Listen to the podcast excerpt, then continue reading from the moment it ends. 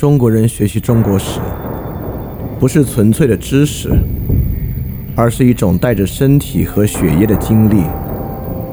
因此，历史的晦暗与光明，对我们并非比喻，而是实际的光与暗、乐与苦。但身体需要百般感触，失去风雨，植物亦无法生长。因此。沐浴历史中的光与暗，才让我们今日的苦乐得以接入巨大的历史身体，流入历史的血液。这会给我们全新的事件和全新的理解与全新的道路。翻店二点零第三章：中国历史与思想史综观，接入历史的身体。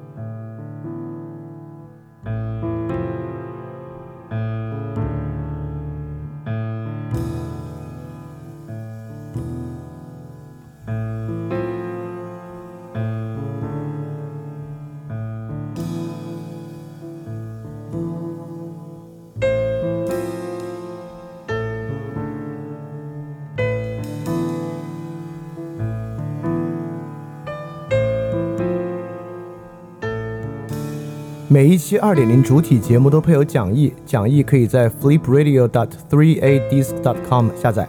然后，如果你听到节目之中听到一声钟声的话，就代表讲义需要翻页了，跟讲义一起看更加方便。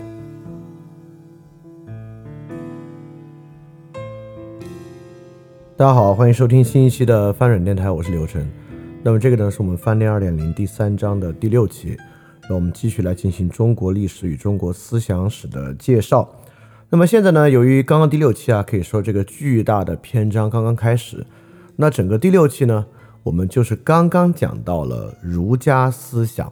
因为如果你听了我们最近做的那期 special 节目，叫就是中西文化如何影响我们，你就知道呢，中国文化跟西方文化非常不同。那西方文化呢，从头到尾啊，产生出了非常非常多不同的思想源流和流派，而在中国文化之中呢，儒家占据了一个非常非常重要的位置。那这个位置呢？西方文化应该是没有任何一个哲学家有如此这样的地位的。我们上期也说到啊，中国思想史呢就是一个《论语》的注释史，一直到康有为，到新中国建立之后的中国研究中国传统思想的人，也必须以《论语》的注解本作为自己的主要工作。所以说啊，如果要了解中国思想史，对于《论语》本身非常深刻的了解和洞察是不可或缺的。那我们之前的四期呢，为我们了解《论语》做了一个背景，主要就在讲啊，什么叫做礼崩乐坏。那么从第五期开始呢，我们正式进入《论语》的学习。而进入《论语》的学习呢，我们选取了一个比较特别，但其实你听下来会觉得又很合理，没有那么特别的角度，就是我们完全围绕“礼”这个字展开。那“礼”这个字儿呢，虽然是我《论语》里面可能我们大家觉得最枯燥，甚至说最教条的一个视角，我们宁愿听命。宁愿听人，宁愿听一个君子他的个人气度，一个君子的内心世界，一个君子的修炼方法，也不愿意去听人这个问题，不愿意去听理这个问题，不是人啊，不愿意去听理这个问题。但如果你听过上一期啊，你大概能够明白，就是理啊，绝绝对对是儒家思想的核心，是儒家思想最重要的部分，尤其是当你知道了。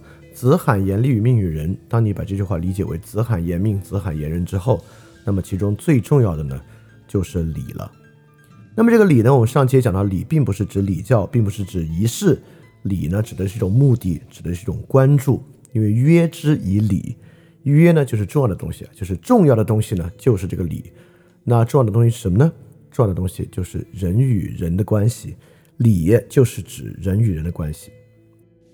而我们也知道，人伦啊，作为中华文化一个非常典型的特点。虽然在今天这个时代，人伦带来的麻烦困惑可能会大于人伦带来的好处啊，尤其是作为年轻人生活之中，不管是与父母本身的关系，还是父母在催逼年轻人进入婚姻，然后成为父母，这些呢都是非常典型中国伦的人伦秩序啊，在今天这个传统留下的部分，而这个部分呢，带给我们绝大部分的当然都是呃，至少在互联网上啊呈现出来的绝大部分都是不好的现象和不好的情绪。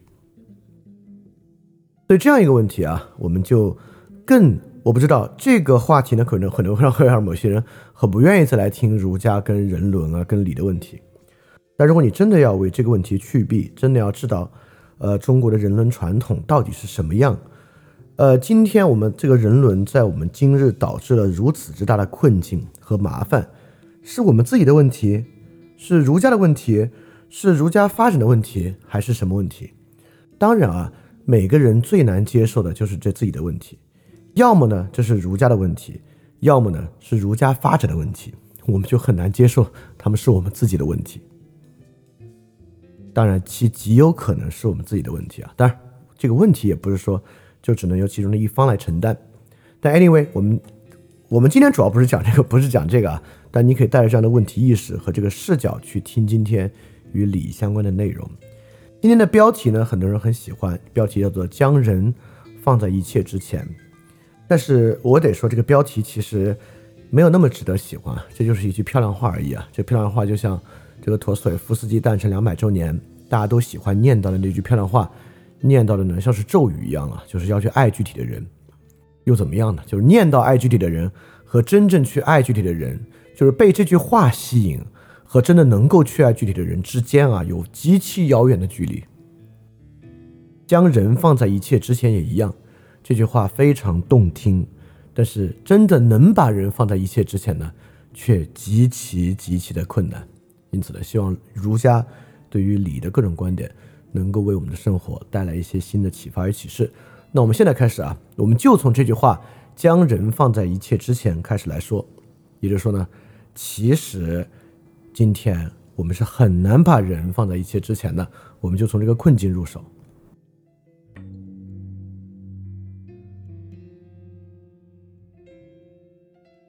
我绝对不会浪漫主义的来谈人与人的关系啊，人的本质是人与人的关系啊，人与人的关系，人是目的，不是手段，等等等等。我一点不要和稀泥。我首先就来讲啊，人与人的关系当然可以作为手段，甚至必然作为手段。就在一个社会之中，人当然可以是他人的手段，人可以是他人的劳动力，人可以为他人提供情感价值，人可以为他人提供服务的照料，人也可以直接为他人提供金钱。在很很广泛的情况之下，我们啊，平时与他人的关系就是手段的关系。你跟一个外卖送餐人的关系，你去餐厅吃饭跟那个后厨你根本没有见到面的那个厨子的关系，跟服务员的关系。等等等等，很大程度上呢，他人与我们来讲就是手段，而且不光人是手段啊，甚至你要想想啊，在实现一个人个人私欲和他自己目的的过程之中，人在什么情况之下不是手段？当然，你可以说我今天在家自自己煮的饭，但是你自己煮的饭，这个饭又不是在地里自动长出来，对吧？它得有人去播种，得有中间环节售卖。你买那个电饭煲，那边电饭煲背后得有人生产，中间环节得有人把它送到你的家里面来，整个过程啊，你之所以能过这样的一个生活，都是由很多人作为手段来提供的。当然，你可以想，你这不抬杠吗？对吧？不然呢？啊，但 不然在春秋时候，很多人可就是自己种地、自己吃、自己做器物、自己使用的。直到今天啊，在中国很多农村地带。人们依然就比较偏远的农村啊，人们还很大程度上在依赖着自己一种自给自足的小农经济来生活。当然，作为城市来讲啊，人不仅是手段，可以说我们生活中的一切背后都是由人作为手段支撑着的，服务的提供者、商品的生产者等等一切环节都由人来作为手段。而且今天呢，我们已经不可能不把人作为手段来存活了。尤其我们可以想象，刚才我举那个例子，你其中有个例子就是你去餐厅吃饭，那个背后你根本见不到的那个厨子，和你点外卖背后那位见不到的厨子。尤其如果你点的还是肯德基、麦当劳，你不知道去到哪里就点到另外一家麦当劳、肯德基，那背后是若干个轮班倒的你都不认识的，而且它本身流动性还可能非常高的一个厨子。所以说啊，在一个高度商品化的流动社会，我们平时生活中接触到的以及接触不到的，但在为我们生活服务的绝大多数人，他就是手段。这个呢，是我们今天所生活的一个基础。所以，不管我们多么喜欢那句话，啊要把人放在一切之前，但是我们所生存的这个生活环境和这个社会构成方式啊，人其实首要是以手段为身份存在的，绝大多数人都是这样。因此啊，我在这里说，他人其实他人作为手段，是我们生活的一种主轴。而且我必须说啊，我们绝大多数人对于这么一个状态，并不感到忧心忡忡，也绝不感到真正麻烦。事实上，这才是一个让我们非常舒服的状态。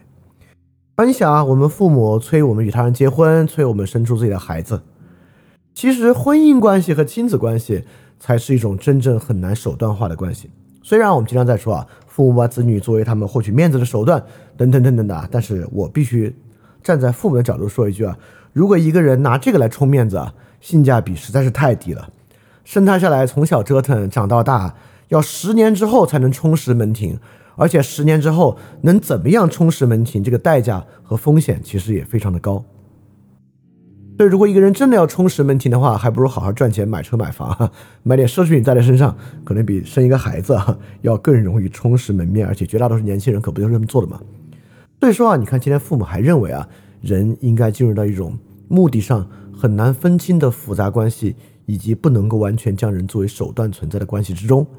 而其实我们绝大多数人啊，我们喜欢康德这句话：“人是目的，不是手段。”但是呢，却活在一个把他人作为手段的生活之中。我们自己呢，又很开心，很习惯。我在这里其实还没有想做任何的道德评价，认为这是这一代年轻人堕落的体现或怎么样。实际上呢，我还是有点想认为啊，这个是一个现代社会构成的一个比较必经之路。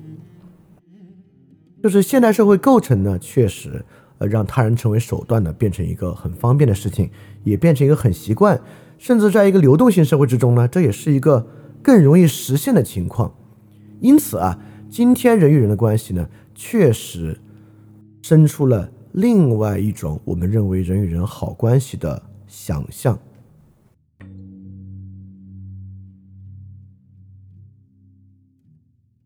就是我们今天其实忍不住在想啊，就人就是手段，这不挺现实的吗？如果人与他人就是手段与手段的关系，只要这个手段本身是公平的，又有什么不好呢？你看，我们经常会想啊。我们说这个外卖送餐员，你也会想，如果没有我们点外卖，他们岂不是连工作都没有？外卖送餐员是今天社会如此门槛低、收入虽然很辛苦啊，但收入还不错的一个工作，那不就是因为我们把他们当手段，这才成型的吗？你看，我们立马找到一个为手段捍卫的这么一个态度。所以说啊，我们在想，人与人作为手段，OK 啊，只要这个手段本身是公平的。这个手段本身呢，没有很多的欺诈和隐瞒，不就可以吗？比如今天很多人也在想啊，我们真的需要夫妻关系吗？甚至很多人在想，我们需要男女朋友的关系吗？是不是有时候一种更加随意的 casual relationship，就是一种无所谓在一起也无所谓分开，更以两个人在当下的合意的短期关系，是一种更好的关系形式呢？只要这中人没有欺骗，没有欺瞒，不就可以吗？所以我这里举出三个啊：商人无欺，朋友无欠，情人无瞒。在这个情况之下，我们就是各自的手段啊，我们各取所需。只要我们各取所需，没有欺骗，并且能够对等，这样又有何不可呢？而且在这个情况之下，我们会发现啊，真正的问题就不再是我自己抉择的问题了，真正的问题呢，都是结构性的大问题。比如说，我能够接受。我是作为他人的手段在商业企业中被雇佣，但是呢，因为这个资本主义啊，雇佣关系中的利益分配导致啊这种互为手段的关系呢出问题。就如果这东西能解决，我愿意当他人的手段。比如说，在这个情人关系之中啊，因为性别关系中的性别优劣势呢，我们会认为可能一种性别对另一种性别呢总是处在被欺压和占便宜的地位。如果这个问题可以解决呢，我也愿意来与他人结成一种短期的。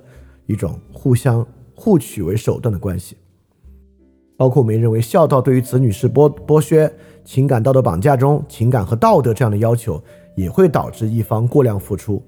就是这个情况之下，我们宁愿没有那种对大人的道德诉求，对吧？我们经常听有人说，道德是用来自律的，而不是用来他律的。就是我们希望和他人就维持手段关系，千万我不要为他人负有道德义务，因为在这个情况之下，我我岂不就是容易被他人道德绑架吗？对，是不是我们解决了资本主义的剥削问题，解决了性别关系中的欺压问题，并且去除了过去的一些陋习和陈规，比如说孝道，我们也瓦解了情感与道德的绑架，我们就能够进入一种手段公平的、互为手段的、互为他人手段、各取所需的人际关系之中，并且获得一种良好生活了呢？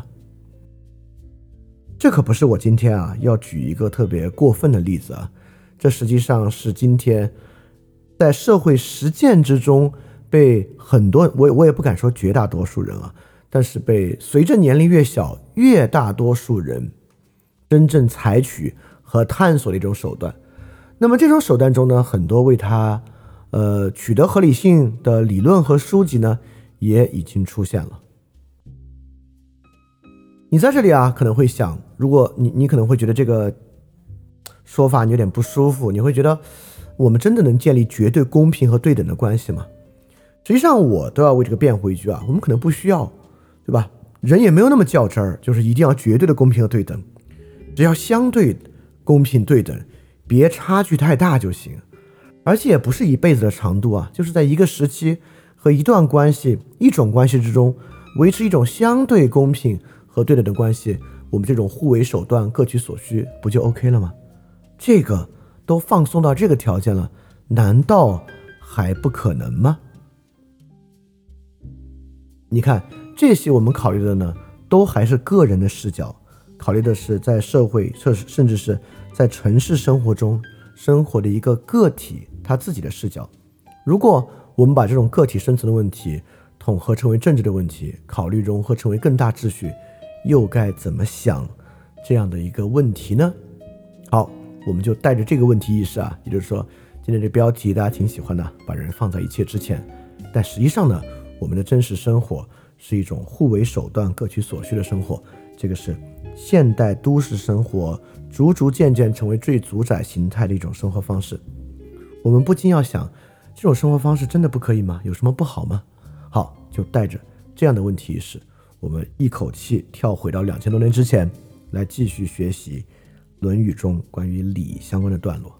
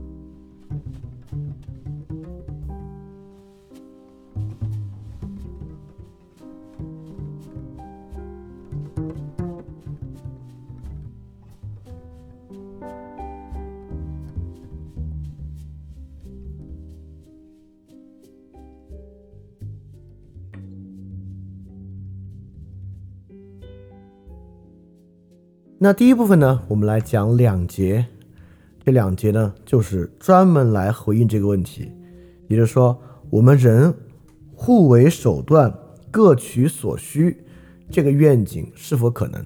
当然，这个愿景完全是与儒家的伦理和儒家所追求的秩序、礼的秩序相悖的。我们看儒家，我们如何能从儒家的这个论点和儒家的论述之中，发现对这个问题的解答和思考的路径？好，我们就来看看，马上开始我们的段落。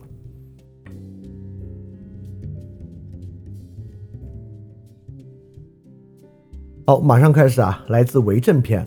我们这次我我这次讲《论语》跟礼相关的所有段落，我自己一点儿至少 so far 我没有调整调整前后关系，就是从论从那个学而讲到为政，讲到八义等等往下讲，我没有调关系啊。所以说他前后呢，我就是就这句话来做他的这个注解和做他的阐释。那么马上我们来学的这一部分呢，就是来自为政《论语》中著名的。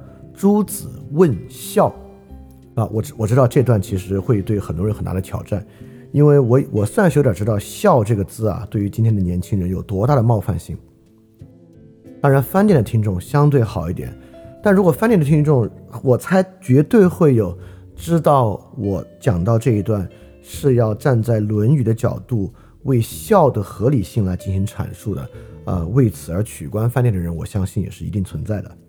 呃，但我但你知道我肯定不是个传统的味道士啊。如果你真的要取关了，你把就把就把这一小段听完再取关不迟。好，我们就来进入这段比较难的，就是朱子问孝。《论语》有两个部分啊，在讲啊各个诸子向孔子问一个玩意儿，另外一个呢是更著名的诸子问仁啊，是来自于这个《论语·颜渊》这一篇。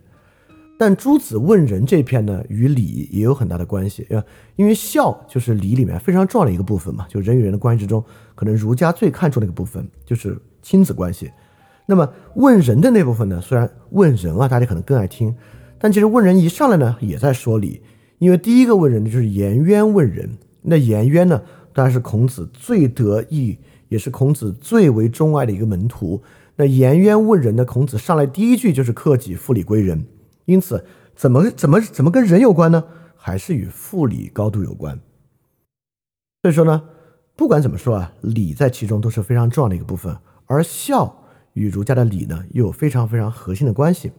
虽然只是谈亲子啊，我们知道儒家是在将亲子关系当做人伦关系的一种核心模式，并且把这个模式推广到其他关系之中。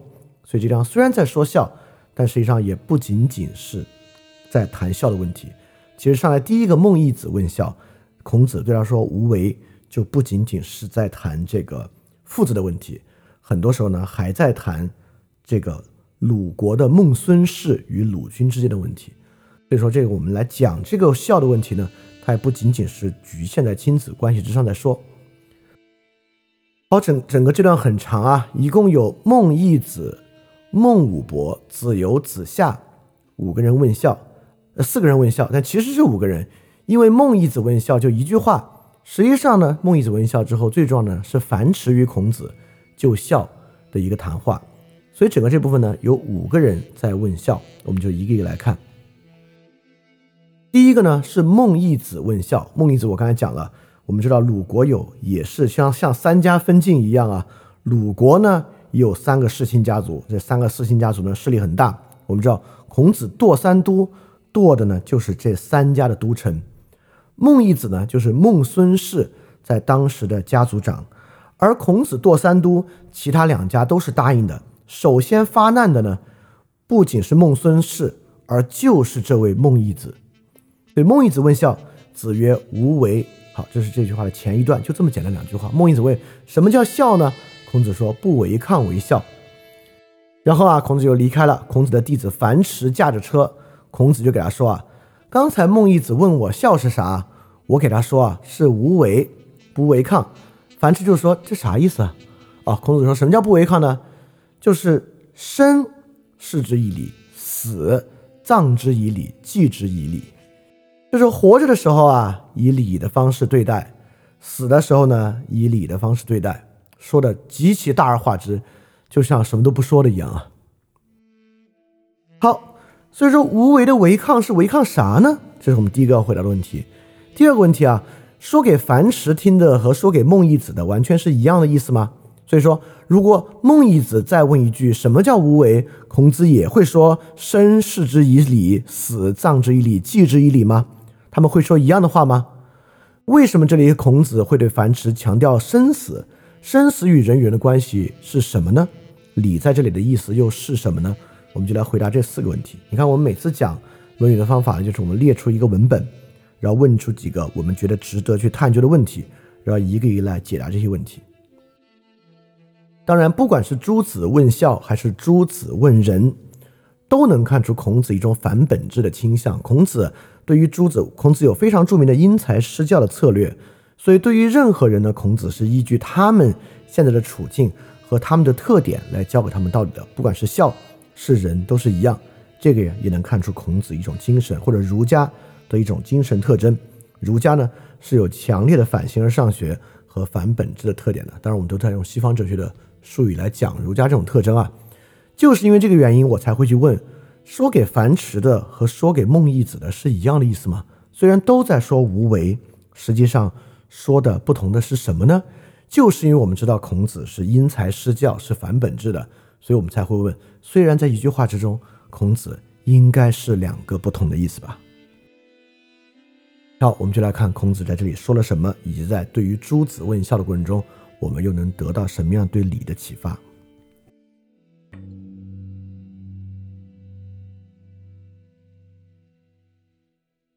首先呢，我们就来看孟义子与樊迟。我就说了，孔子这两个就是完全两个不同的教训。孟义子呢是僭越行为的代表。我们刚才已经说到孟义子与孔子的过节了，就孔子堕三都，孟义子作为这个孟孙氏的家族长，是率先站出来反对孔子的行为。而实际上，在孟义子的父亲是给他们两个孩子有交代的。孟义子的父亲啊，就让孟义子，他一共两个孩子，就让这两个孩子呢跟着孔子学，一定要听孔子的话。所以说，孟义子反抗孔子堕三都的行为啊，可算有两个僭越：第一，僭越了其父亲对于孔对对于让他们尊崇孔子教诲的这个诫命；第二呢，堕三都是孔子代表鲁，应该是鲁哀公去做的。也是对鲁哀公进行僭越的行为，所以孟义子与孔子是有很大的过节的。这里的无为呢，当然啊，就是孝呢，就是不要违抗你的父命，也不要违抗。刚刚我们就说了，第一个是这个父子的人伦关系呢，同时呢，也是君臣的人伦关系。所以说，这里与礼本身的关系是什么呢？也就是说啊，如果大家知道这个孟义子的结局啊，就孟孙氏在孟义子之后两代而亡，就是很快啊。在孟孙氏之后呢，这个家族就衰落了，而这个家族很快呢就遭到了鲁国的诛灭。所以说，如果能够维持良好的上下君臣人伦关系啊，不是不会这么快在这个鲁国真正诛杀三家大夫的过程之中被诛灭的。所以孟义子在这个时候呢，孔子本来要去调和鲁国与三家大夫之间的关系，而且另外两家都已经答应了，在这样的情况之下。他来做出这种不孝的僭越行为，不仅在这个行为本身之上是错误的，在历史的命运之中呢，看起来也导致了他们家族的灭亡。当然啊，这个故事我说的简单一点，是因为我也明白这个，我并不并没有任何责备的意思啊。我知道大家听到这种，呃，王公贵族家族覆灭，大家总是很难代入，会觉得就是他这里好像好像是在讲理了，也是在讲孝了，但是实在不觉得跟我有任何关系。但我们要知道啊，这个无为呢，肯定不是指为礼，所以孔子在这里给孟子讲的无为，肯定不是指的无为礼，而是指无为父，无为父命。而正是失礼呢，导致三家的覆灭啊，这个是能能看到孔子为什么在这个过程中这么强调礼，正是因为上下交争利，上下失礼呢，会导致他们必须兵戎相见。好，我们现在主要其实这个部分。主要还是讲孔子一个更好的弟子樊迟。樊迟呢，在孔门弟子之中非常特殊。在孔子过世之后啊，樊迟是那个学习孔子、继续兴办私学的那位。所以孔子思想往下传播啊，樊迟有大功劳。而且在这里啊，发生了《论语》之中非常少见的一幕，就是孔子主动告诉弟子一个其他的情况。来引发他发问，因为我们知道啊，孔子这个因材施教是有这个弟子如果没有极大的困惑，就不向他们给予教诲的这么一个原则，所谓的不愤不发嘛，就必须这个弟子本身有很大的困惑来主动问他，他才会去讲。但对于樊迟呢，孔子却主动说：“孟孙问孝于我，我对曰无为。”就是孔子主动发起一个话头来说，怎么样？有这么一句话，想不想知道它是什么意思啊？为什么呢？是因为樊迟啊，实际上在整个《论语》之中出现过好几处，不算是一个非常机敏好学的人。而且樊迟呢，看上去啊，对于是一个重农主义的人啊，对于各种实践活动啊，非常非常的感兴趣。所以我们知道《论语》有一句话：“学而不思则罔，思而不学则殆。”樊迟呢，可说是典型的“思而不学则殆”的这个典型。所以樊迟的当然是个好学生。这个好学生呢，对于生活中很多的事情啊，都非常勉力去做，可以说是个行动力非常非常强的人。但孔子这里一定要给樊迟来讲，引发话头来问他这个无为，你想知道啥意思吗？而且告诉他一个如此大而化之的答案，生死与理的关系。实际上呢，是要告诉樊迟啊。这个学与思的关系，也就是说呢，你自己当然，樊迟这样的人啊，一定对孝、对礼会有他自己的看法。但这个自己的看法呢，如果没有其他知识的节制，你的这个呢，很可能是一种非常盲目的要素。对于礼的关系呢，就是说人与人的关系啊，像樊迟这么一个这么关心的人呢，也要以知识来让他有度才可以。所以这里我们可以点看出啊，儒家不管是儒家要的孝，还是儒家要的礼，我们后世对于儒家孝都有愚孝的看法，但儒家可一点不要求愚蠢之孝。一会儿我们马上啊，下一篇就要继续说这个问题。礼是什么呢？礼啊，就是孝的这个知性要素。所以说，礼与孝啊，都是有这个 intellectual 的知性要素的。这个特别让我想起啊，这个康德关于知性与感性的关系。康德说啊，这个感性啊，如果没有知性的辅佐，就是盲目的；知性呢，如果没有感性呢，则是空洞的。也就是说，如果我们就听到一个话，说啊要把人放在一切之前，我们觉得哦，这话真好；但如果没有任何感性要素与其配合呢，则其为空洞的。让如果我们平时经常啊，毫无节制的对周围的人报以善意。搞得特别好的关系，甚至惹人烦的地步呢？这就是你的这个感性质料啊，并没有知性，并没有 intellectual 的要素来作为约束，则会显得盲目。所以说啊尽孝这个问题啊，儒家对于尽孝的看法是包括礼的看法。儒家对于任何人与人关系的构成，都在以知性的要素、以 intellectual 的要素、以学的要素。以学习的要素来考虑是不是有度而有理，这个是道理的理啊，就是人与人的关系的构成是否有度有理，这个呢是要靠学习来完成，是要靠知性要素调配的。所以儒家的礼不是一种纯粹的情感，所以我很不想说儒家是情本位的，就我不愿意按照李泽厚先生的观点说儒家一定是情本位，我倒觉得儒家有一个超越。情的要素在这句话里面呢，就能看得很清楚。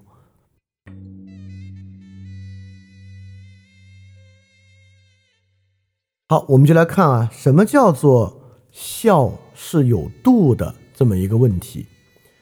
接下来呢是很短的一句：孟武伯问孝，子曰：“父母为其疾之忧。”孟武伯呢是谁呢？你看他姓孟，前面那个叫孟义子，这叫孟武伯。很显然都是孟孙氏的家人。这个孟武伯呢，就是孟义子的儿子，而且是继承孟义子位子啊，当这个孟孙氏家长的儿子。对孟武伯问孝呢，孔子当然是认识孟武伯，也认识他爸爸了，也当然知道他爸爸是什么样的一个人了，对吧？所以孔子说呢，父母为其疾之忧。这个是为其疾之忧。什么叫做为其疾之忧啊？历史之上并没有统一的答案。我们来看看啊。其实这句话有三种不同的可能性来理解。什么叫父母为其疾之忧？重点就在于这个“其”是谁。如果这个“其”指的是子女，父母啊只关心子女的疾病问题；要么呢，就是这个“其”是指的父母，父母呢只关心他们自己疾病的问题。当然。这个其如果是父母呢，也可以说子女只去关心父母疾病的问题。当然，这三句话都很奇怪啊。就是如果孟武伯问孔子说：“什么叫孝顺啊？”孔子说：“啊，父母只关心子女疾病的问题呢，就是孝顺。”我听太奇怪了。或者，父母只关心他们自己疾病的问题呢，是孝顺。最奇怪就是子女只去关心父母疾病的问题呢，就是孝。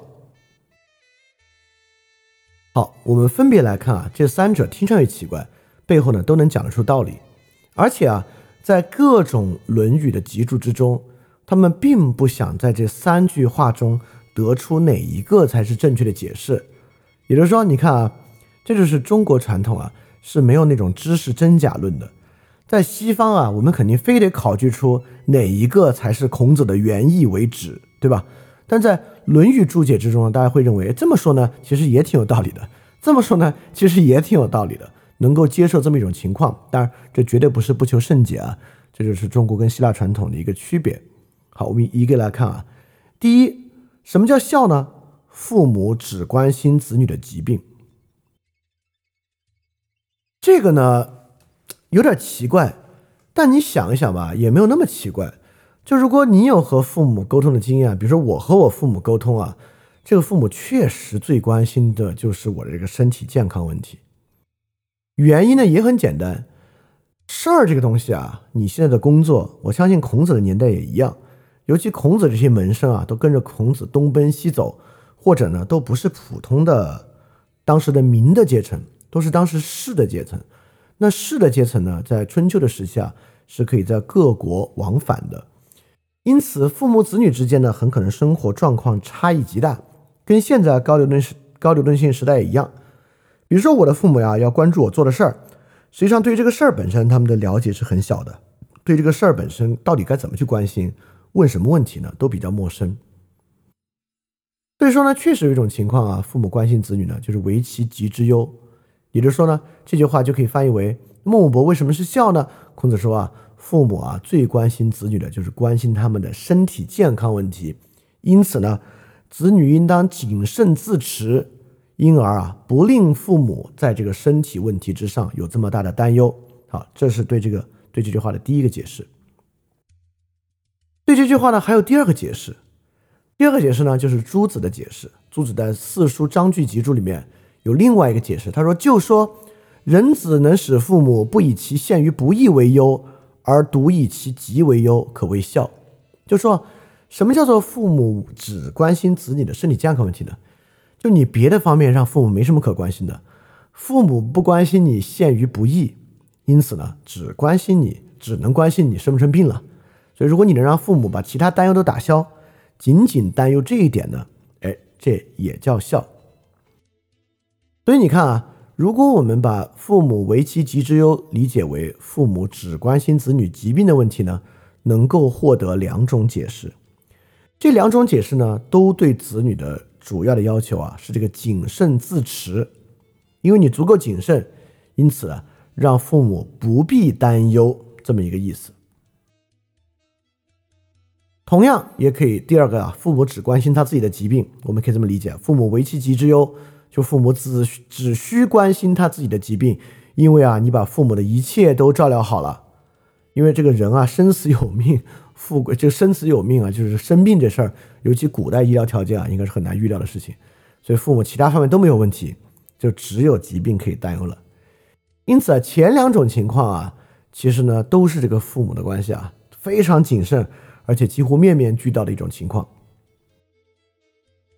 但是实际上最被人认可的这句话的注解方式却是第三种，子女。只只关心父母的身体健康和疾病问题，而不关心别的问题，不是因为别的方面都顾得很好了，而是你不用去关心别的问题。来自于《论衡·问孔篇》曰：“孟武伯问孝，子曰：‘这个这个，因是因为什么呢？武伯善忧父母，故曰为其疾之忧。武伯忧亲，义子为礼，攻其短。’”你说孔子因材施教，对什么人呢说什么话？这个孟武伯呢非常担忧，过度忧虑他的父母，所以孔子才告诉他，只用担心父母的疾病是好的。孟子对这个问题也有一个看法。孟子说孝说什么呢？父子之间不择善，也就父子之间不必求得各方各面都无限完美。就是我比如说，如果子啊希望父亲做这个做君王做大夫，那把他爸逼死了。这个爸爸呢，如果希望孩子成为天下第一状元，那给这孩子逼死了啊。今今天有很多家庭对这个孩子就逼得挺厉害，当然有有没有到这么做状元的地步，倒倒不一定啊。但孟子就敏锐地发现到啊，亲孝之道呢，不择善。就你尽孝啊，当然是希望他好，但你别希望他太好啊，你别希望他好到尽善尽美的地步。如果到那个地步呢，这玩意儿都会变成压力。因此呢，这也是一种中道观啊。我认为这个说法是有道理的。为什么呢？是因为啊，孟义子在就是这个孟武伯的爸。孟义子在鲁国之中啊，可有好多好多麻烦事儿，对吧？与这个鲁国君主诸侯的关系，与其他家史的关系，以及孟孙氏家庭内的关系。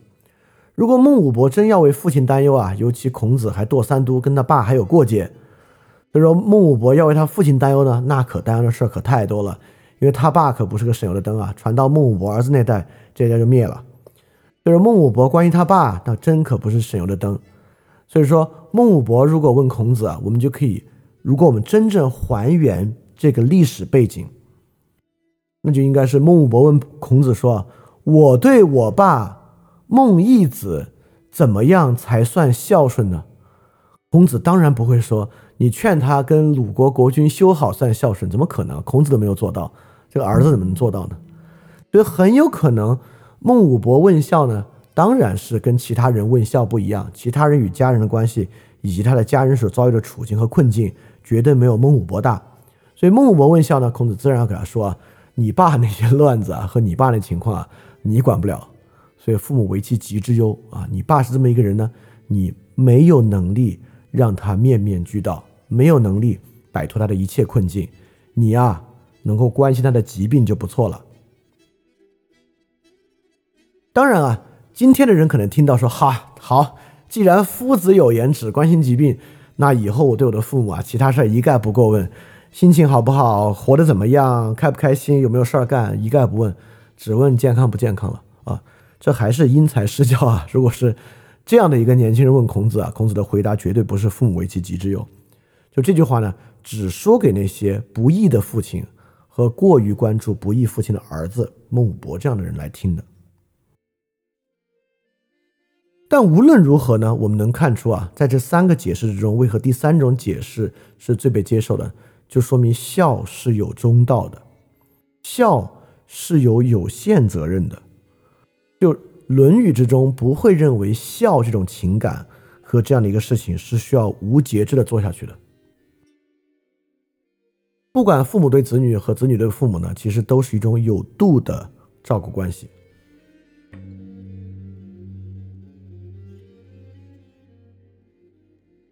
好，刚才我们在樊迟那里呢，我们知道啊，这个孝以及人与人的关系啊是有知性要素的，它不是凭着一腔热血、凭着感情、由着性子去做的。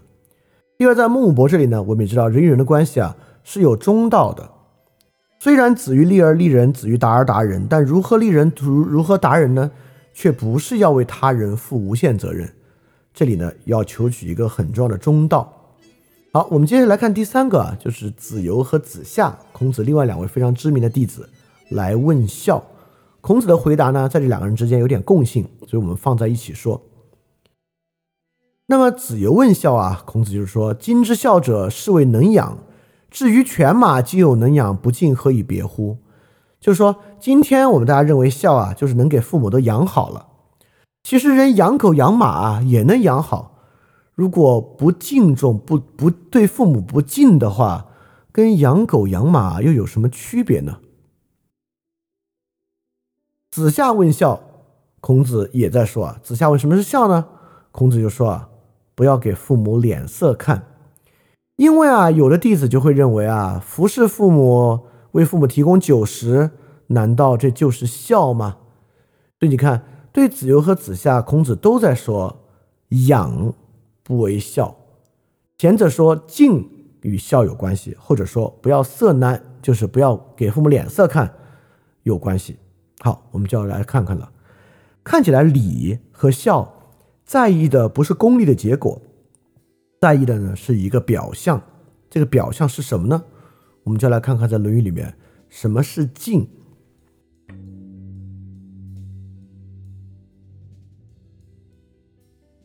你可能会觉得敬有什么可讲的呢？敬不就是尊敬的意思吗？哎，其实敬这个玩意儿还蛮微妙的，挺微妙的，还是很值得一看。到底什么是敬？而什么是敬啊？将会回应到我们在最开始问的那个问题，就是人与人结合成各取所需的互为手段的关系，是不是可能？哦，这么一个重要的问题了。那么什么是敬呢？如果我们把敬啊就理解为尊敬，那当然从中我们无法得到任何东西。这里关键呢就是在其他《论语》章节之中来看什么叫敬。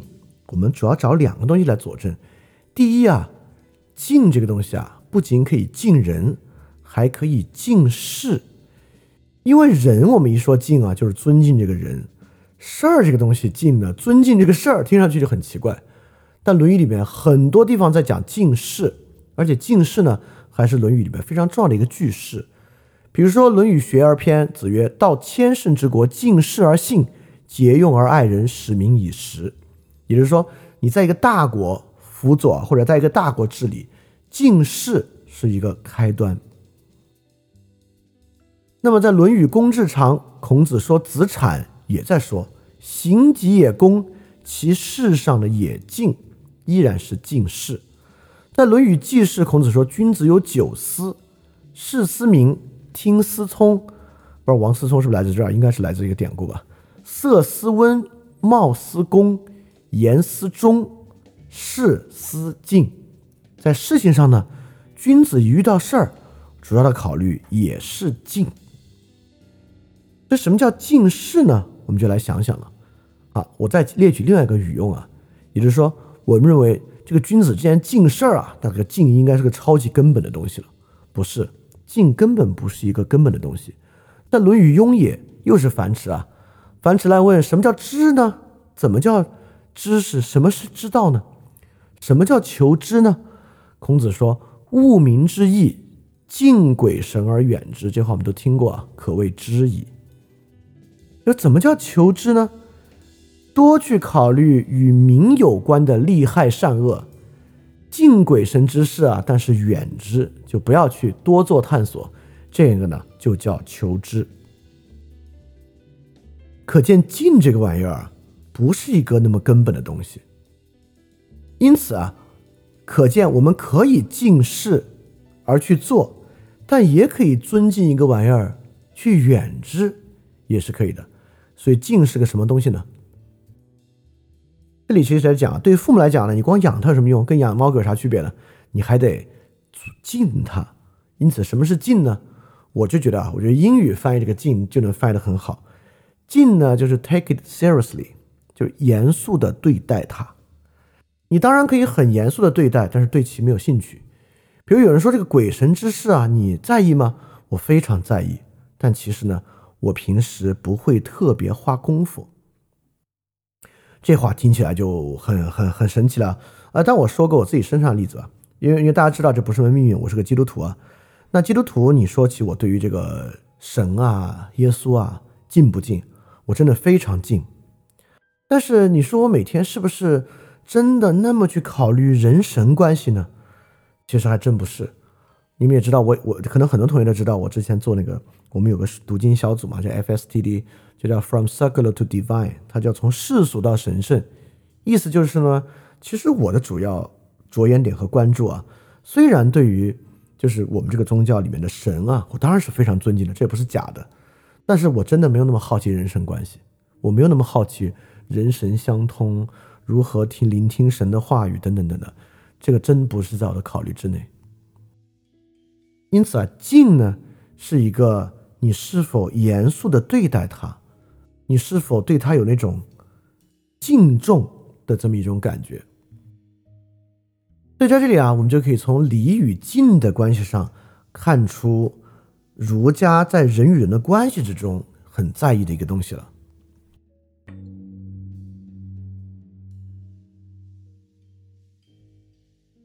好，我们现在知道什么是敬了啊？我们只知道敬肯定不是指尊敬人这个意思，不是尊敬，而是严肃对待，它是个态度的问题，对吧？所以我们看到敬其实是个态度的问题。那我们就回到子游和子夏来看这个敬跟他的关系是什么呢？子游问孝，孔子说：“今之孝者，至于犬马，皆有能养。”哎，你看啊，孔子那个年代呢，犬马都能养，父母也能养，不敬重父母有什么区别？好，我们到今天啊。今天很多人养猫养狗啊，可说是我我我这说的话，可说是与犬马有敬。就今天很多养狗养猫的人啊，对他养这个宠物呢，真的是 take it seriously，是很严肃对待的。他们会经常跟宠物说话，掏心掏肺的说话。Sometimes 我也会，其实，而且这不是说我做个游戏而已啊，就对于这个东西，你真的是投入了很大的感情。所以你不光是把它养在家。我们知道古人啊养犬养马这是有作用的，马呢，比如士族阶层养马是要拿来拉车的，养犬呢大概是要看家护院。但今天啊人们养犬养猫呢，纯粹是无功利的，对吧？我们是不拿来做任何作用的，因此养它呢为何有劲啊就很容易理解了。所以说你会发现，今天我们对猫狗的这种单向的。没有任何功利为目的，但是非常严肃对待我们与其关系。你看，刚刚有这个，呃，江西哪个地方啊，有这个防疫人员上门打狗这个事情啊，真是骇人听闻。那这不是坏事啊，我们对于动物有这样的尊重，并不是坏事。可见这个东西呢，是孔子啊，在人与人的关系之中很看重的一个东西。因此，色难给脸色看呢，也就是不敬。也就是，你完全可以想象，一个人把父母照顾得非常好，能够给父母这个吃穿度用，一切都非常棒，但是极其没有耐心，也不自己花时间，就很不耐烦，这就是色难本身的也是不敬。所以你看啊，我们看怎么说一个人与犬马有敬呢？也就是说啊，如果一个人养他的狗啊，你看他不是很随意的给狗吃东西。而是每天啊都很精心的在给狗准备，花很大的功夫啊给狗准备非常复杂而有营养的食物，我们就可以说啊，哦，这个人对他的狗狗啊，养狗之事啊是有敬在其中的。怎么看得出来呢？就这可能我们看子产如何敬事是一样的，我们就会发会发现啊，他真的觉得这个很重要，他宁愿为此而多花不必要的功夫。我们就能看出，哦，这个人可能真的还蛮近的。所以，不管是事思敬和行笃敬，所以什么叫君子事思敬呢？因为我们会觉得一个人怎么去考虑他的事儿，当然是要考虑怎么完成了，以什么有策略而有效率的方式把它完成的好，敬个什么劲儿呢？对吧？什么叫做这个事儿啊？我觉得重要，宁愿多花功夫，可能是君子一个很重要的美德呢。而其实，说实话，将心比心啊，我们当然也非常在意敬的价值了。敬的价值在我们生活中有多重要，对吧？说最简单的，人与人之间的礼貌就与敬有关。比如一个外卖送餐员送餐来，我们之前为什么说你要最好看着他的眼睛给他说谢谢？因为这个啊，与你们两个各取所需那部分完全没关系。你想拿餐，他想挣钱。他递给你一句话不说，你在平台上给他点个自动回复，说放门口就行，自己拿。他放门口，他走，你们俩一句话不讲，这也是一种关系。有时候有人给你打推销电话，当然你可以直接一听推销电话就直接挂断，但你也可以多说一句说哦，对不起啊，不好意思，不需要，再把它挂断。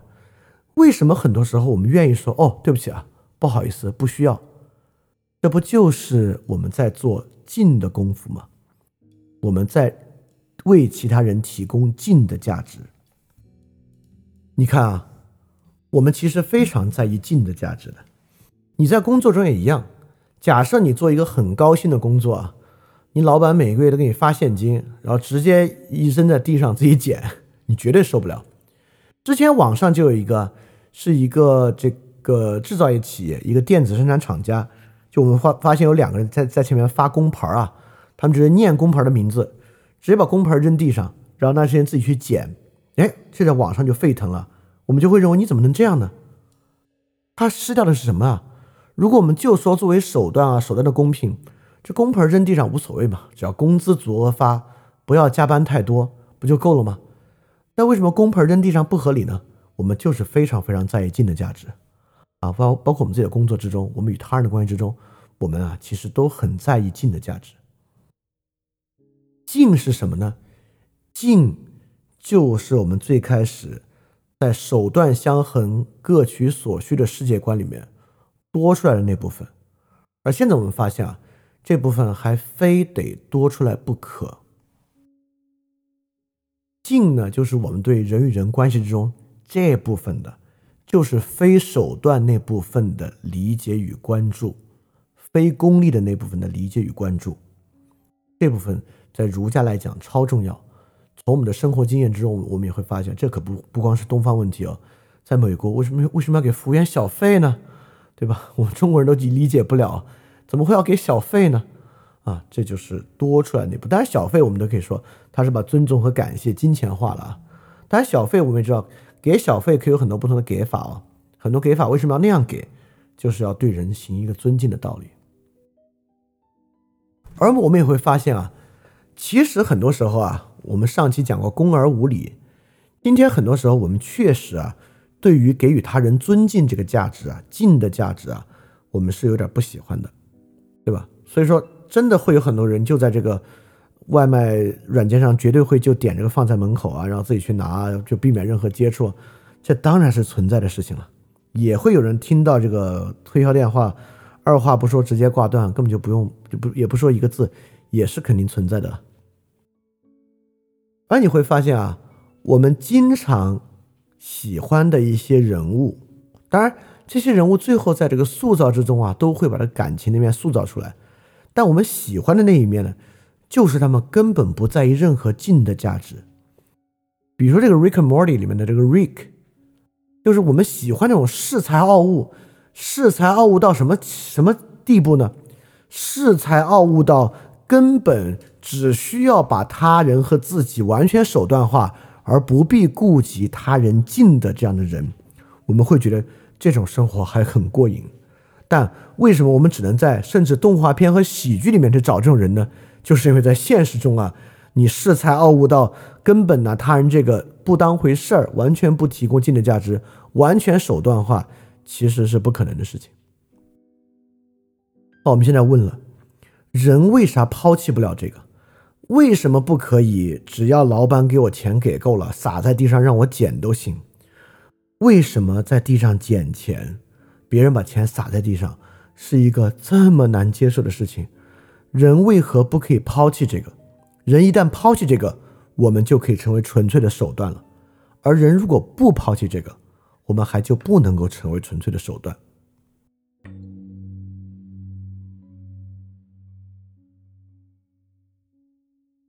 因此啊，从孝中看礼，我们也说到，这不仅是父子之伦。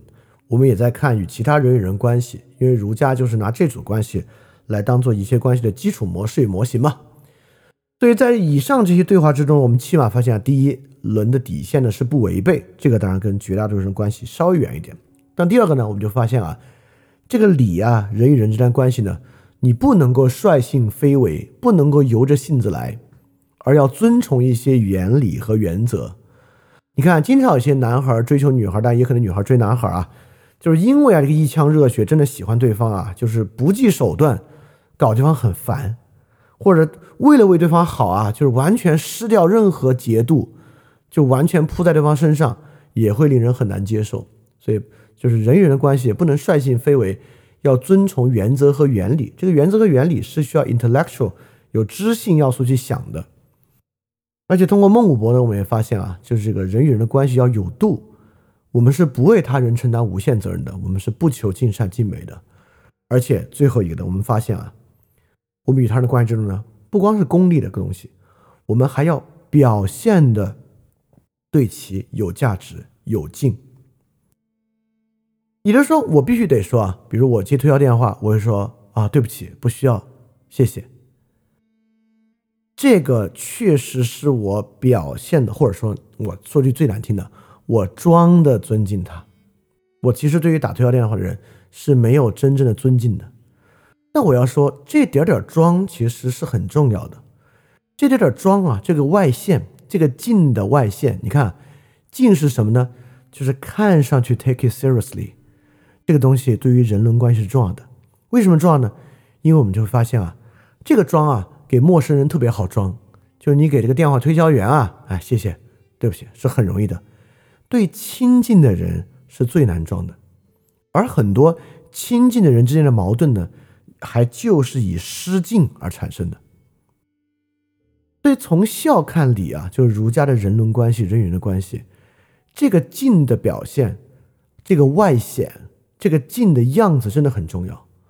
就比如说你的老板啊，虽然对你可能非常难受，非常不喜欢，每个月还给发工资，但比如说假设工资现金给啊，依然得好好的装在信封里面，啊，可能也得客客气气的给你，这才是一个表现。而这个表象，这个外显真的很重要。所以我们完全可以说啊，儒家对于人的关系的关注，就这个礼呢，确实是一种包含了智性要素的重要性感受。就如果用比较。饭店之前的话来讲啊，这个东西呢，就是人对于人际关系的一种理解和关注。这个关注呢，不是纯情感的，是包含了智性要素的，不是在心里的，是要表达出来的，是一种外部表现，甚至有时候装都行。所以礼，当然装恭而无礼呢，就会劳，对吧？劳久了当然不好啊。但这个外线是很重要，外线是不可以脱去的啊。儒家是不会排除这个外线的。所以我在这里就要说啊，礼呢是我们无法逃避的一个课题。因此，回到最开始那点啊，我们今天在想，我们人与人之间啊，能不能形成一个就是互为手段、各取所需的关系呢？我觉得不能，对吧？因为在各种各取所需、互为手段关系之中，我们也会发现这个敬，也就是与礼相关的要素，在里面依然非常非常的重要。好，这个呢是我们在生活经验之中。对于啊，人不能互为手段的一个论证，那有没有一种更高的论证呢？嘿，有，马上呢就是下一句，这马上就能切到下一句啊。要么是《论语》写的真是字字珠玑啊，排的太精妙了；要么呢是我真会阐释，什么东西都能凑得上。但我相信是前者啊，是《论语》的这前后虽然隔得不太远啊，这些句子之间真的是还是有点内在关联的。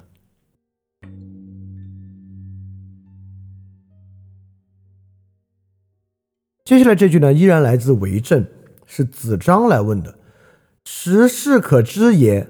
子曰：“殷因于夏礼所损欲可知也，周因于殷礼所损欲可知也。其或继周者，虽百世可知也。”就子张问孔子啊：“未来时事的东西，我们现在能知道吗？”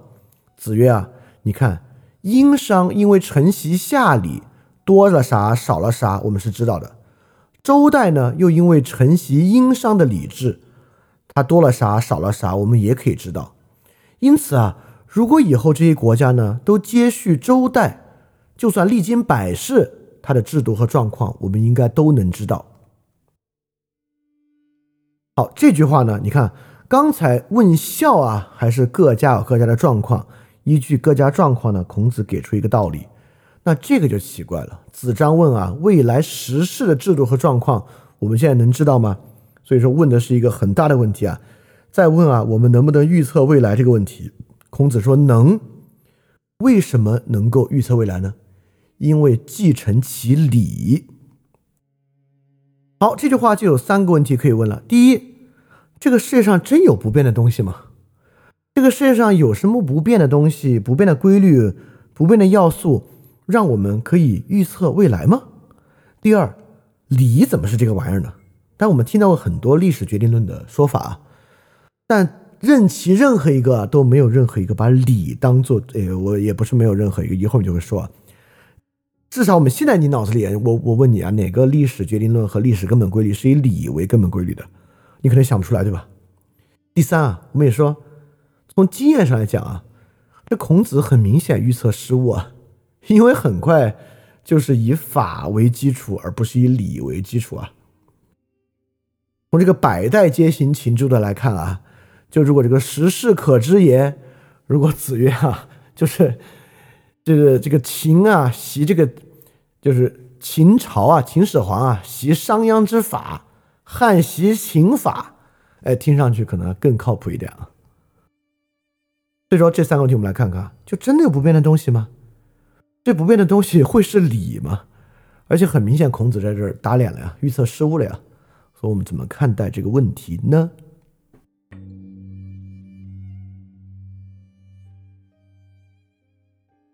好，我们来看这个孔子对与错啊。在孔子预测这个未来可知这个问题之上，孔子我可以说对了一半。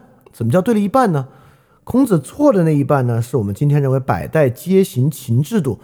但我不得不说啊，这个想法呢也有点太简单了。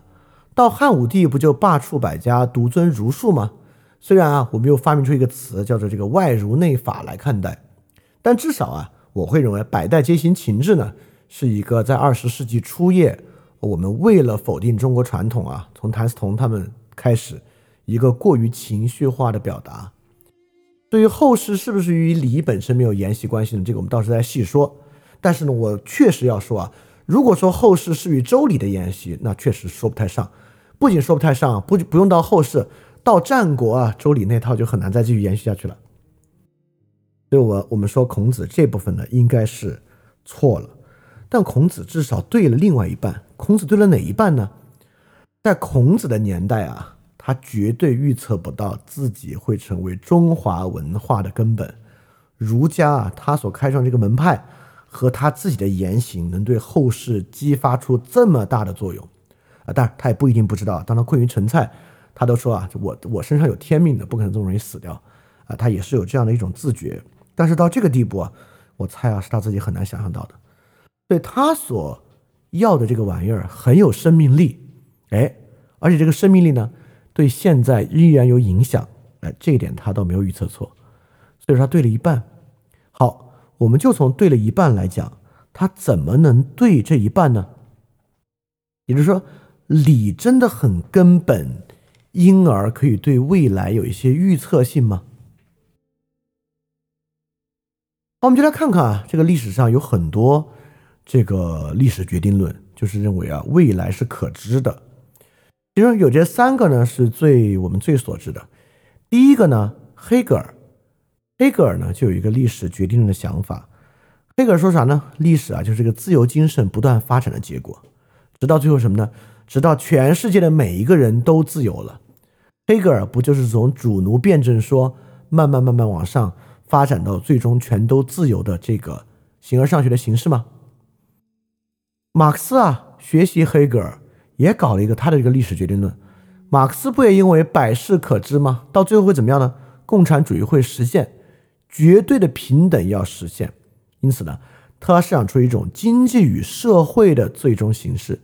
黑格尔想的呢是自由精神的最终形式，马克思呢想的是呢是经济与社会的最终形式。那写这个历史的终结与末人那本书的福山，我们把它翻译为历史的终结与最后之人啊，因为人福山自己就用了尼尼采的 Last Man，我们觉得我们就该翻译政治历史的终结与末人就最好了。那么福山为什么会觉得百事可知呢？所以福山看到啊，资本主义加民主制，这不就是这个所有政治制度达到的最终状态吗？福山已经无法再想我们能够形成其他的政治制度了。因此啊，福山认为历史终结了。但我们也知道啊，就福山讲这个历史终结啊，他可不是怀着这个激动之情说人类的这个黄金制度终于建立了，不是啊。福山是怀着这个忧愤来，不是忧愤。怀着这个担忧和忧虑来讲的，为什么是默认呢？就是因为我们的制度确实无法再发展了，但是在这个制度之下呢，并不是人人都满意，这个制度呢，只能够产生默认。那你看，不同的人呢，站在经济与社会的博弈角度，站在制度史的角度，站在精神发生的角度，都在预测历史的终结，都在说百事可知。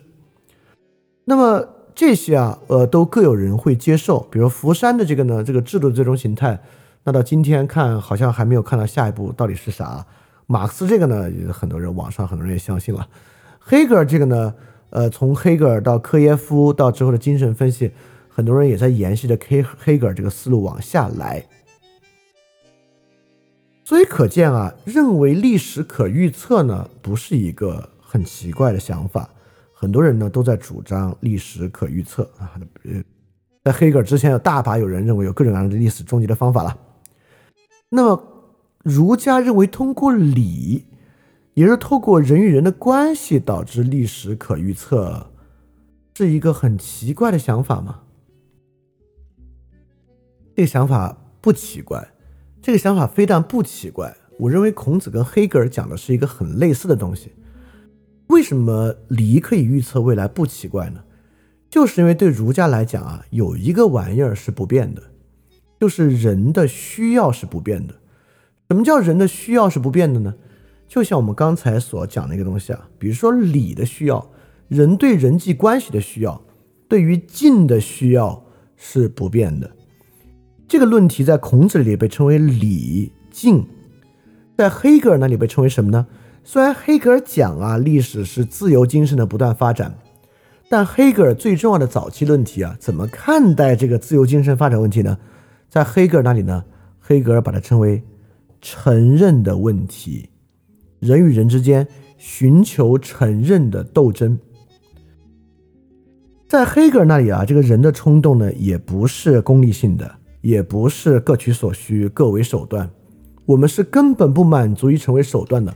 我们要的呢是承认。因此啊，自由精神的不断发展到全都自由的情况，就是人们真正互相承认，所有人互相承认，达到一种互认状态的社会。而这个社会啊，我得说，与儒家想追求那个社会，呃，当然，当然，我们要去看这个历史哲学有很大不同啊。但从愿景之上呢，确实有的一比。对黑格尔为什么敢预测历史终结呢？是因为黑格尔认为人有一个最本源的冲动。当然，在这个最本源冲动，在黑格尔也是辩证法的。孔子可不讲辩证法，但黑格尔就会认为呢，人啊，追求他人的绝对承认这一点是不会变的。孔子就会认为呢，人啊，超越养育力、力量、利益等等。追求礼，追求人际关系之敬恭，这个东西呢是不会变的。正是因为这些要素不变，因此呢百事可知。也就是说，因为这些要素不变，我们最终都会回到理的问题之上建立社会秩序。就像黑格尔会认为，因为这些要素不变，所以历史会在人对于承认的追求过程中。在更大范围的追求过程中，形成历史发展的动力和秩序。在这两点之上，我觉得他们的想法是高度类似的。那你看，刚才在回答孝的问题的时候，我们是从一些具体的情境之中发现啊，我们可能不能够互为手段，各取所需。在生活中啊，在实际我们各自的生活经验中，这个静的要素确实是非常重要的，人是有这个需要的。那么接下来在这个部分的子张问百事可知也的部分，我们发现这个礼的规则呢，或这个礼在人身上的重要性，进一步被孔子认为，实际上是一个很可能会不会变化的，因而带来甚至未来都可预测的一个根本的条件。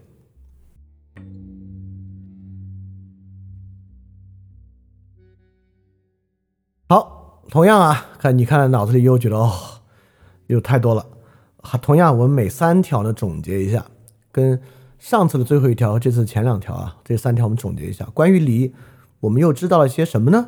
第一啊，上次最后一条呢就在说啊，礼是一种什么呢？一种格心。我们讲什么是格物致知啊？什么是格呢？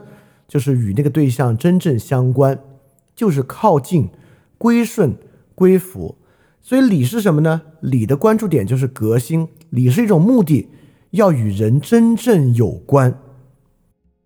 也就是儒家是要干嘛？儒家啊，就是要人与人之间有真正的关联和关系。但这里什么叫真正的关联关系啊？其实还没说出来。好，我们进一步，什么叫真正有关呢？我们会发现啊，人呢，当然可以把其他人做手段，也可以像康德说的，把其他人做目的。那么就是短暂的有关呢，与这种持久的有关。这种持久的有关，把人做目的的有关，是一种什么样的有关呢？首先啊，它是一种有知之理，它不是一种纯粹靠感觉和情感来的东西。第二，它是以原则，呃，就是它有知之理呢，代表它是以原则和原理来约束人的纯粹情感的。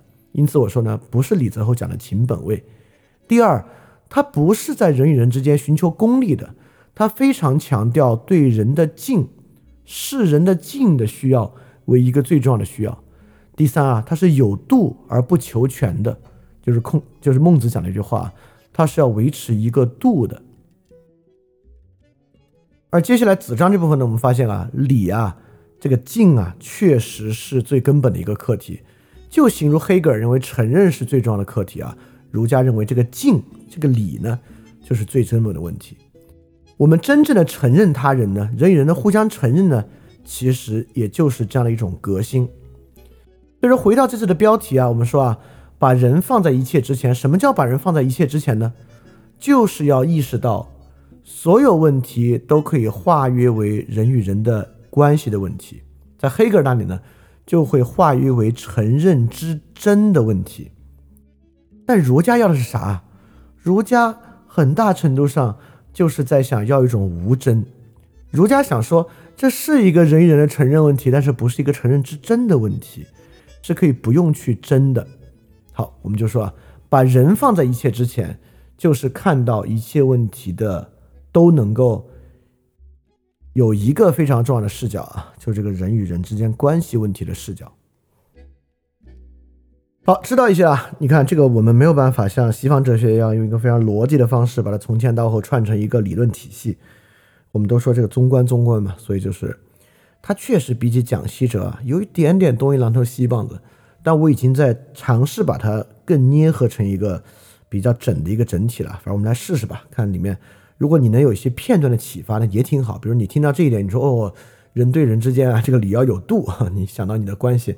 有点启发也还不错了，有知之理，你能想到我不能由着性子来，要去思考人与人之间的原则原理，也还不错了。但如果你能形成更高的对于人与人关系的综观呢，当然就更好。好，你看我们刚才在讲啊，就是我们说这个把人放在一切之前呢，就是我们说人的承认问题。但我们说我们在具我们在讲孔子，没有讲黑格尔啊，我们还是讲理的问题。好，我们现在就来看，我最后来说说这个理比承认多了些啥。就我们说黑格尔的承认问题和孔子的理的问题，他们俩，我们刚才在讲他们俩相似的部分，但我们还是要从他们的分辨之中来看看儒家有什么可能更高明的地方。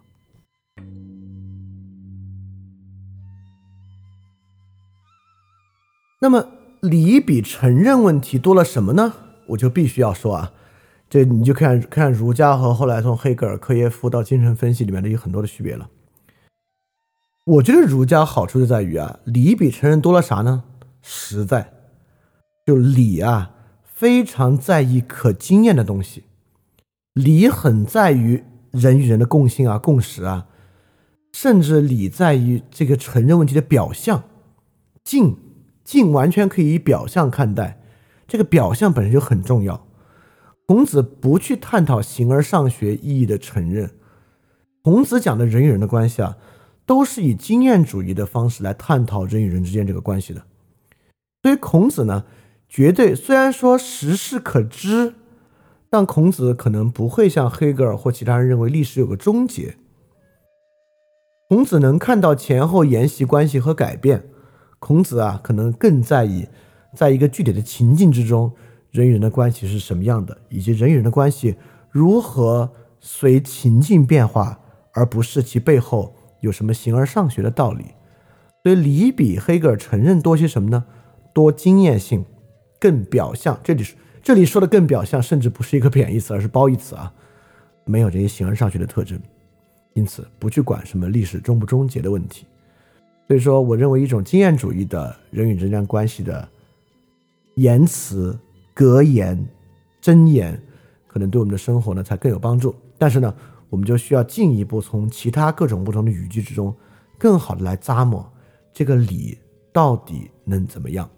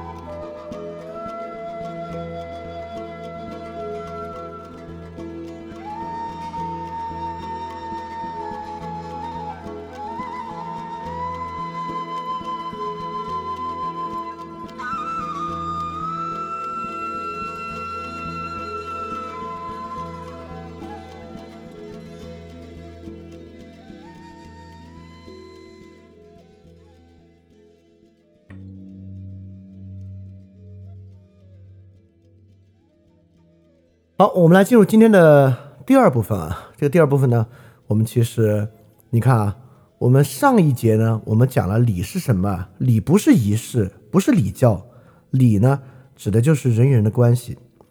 那今天的第一步，我们讲了啥呢？我们说这个这个礼啊，超重要。这个礼为什么重要呢？因为它在意的是这个人与人的关系。敬这部分啊，它就是让人无法手段化、无法各取所需的这部分。这是一种非常重要的。非功利的人与人的关系，这个呢，对于我们今天的处境也有很大的照应。好，我们现在理是啥知道的？理怎么就那么根本、那么重要呢？也有所回答。那我们现在进一步就要知道，那到底咋做吧？你就告诉我有没有？你刚刚不是说挺实在的吗？那有没有一些实际的东西能知道？好，我们就进一步从下面的段落慢慢去发掘，去完成综观。刚好啊，上一期啊，我说我们可能会用三期时间来讲完《论语》中的礼，我发现不可能，我每次最多能讲四五条，我估计光就光就光讲《论语》啊，起码得讲六七期。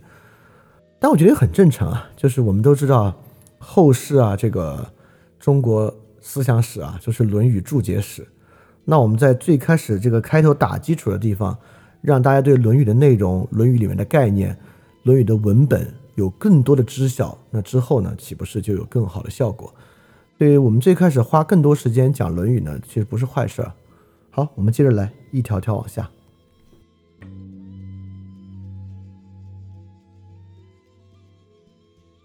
接下来这条呢，来自《论语》的第三章八义。临放问礼之本。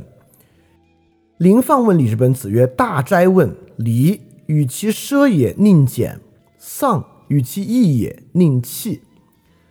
这句呢，就是说临放人啊，问这个礼啊，礼的本源是什么？孔子说：“大哉问。”这个“大哉问”经常、经常，今天很多书籍，尤其港台书特别好写“大哉问”啊。“大哉问”呢，大意就是说问得好。孔子说：“问得好，礼啊，与其奢华，一定要简朴。比如说丧礼，与其大操大办啊，宁愿悲伤一点。”刚好这句话的前一句呢，就是著名的“子曰：人而不仁，如礼何？人而不仁，如乐何？”因此，儒家这个根本的义啊，这个仁，也在这个奢俭之变、义气之变之间形成了一个关系。我们也说啊，“子罕言仁”，所以这个地方“人而如人而不仁，如礼何？”紧接着就是“临放问礼之本”。孔子说：“礼与其奢也，宁俭。”可见啊。这与人而不仁，如礼何有很大的关系。所以，这地方“仁”这个地方呢，也是以礼里面的这个这个奢俭之变和义气之变来根本的取得含义的。好，我们就来看这句话。这句话我们关注三点：第一，仁俭气的关系；第二，奢俭义气到底怎么理解？而整个这部分呢，我们最重要的，我觉得孔子要讲的，就是礼在人为。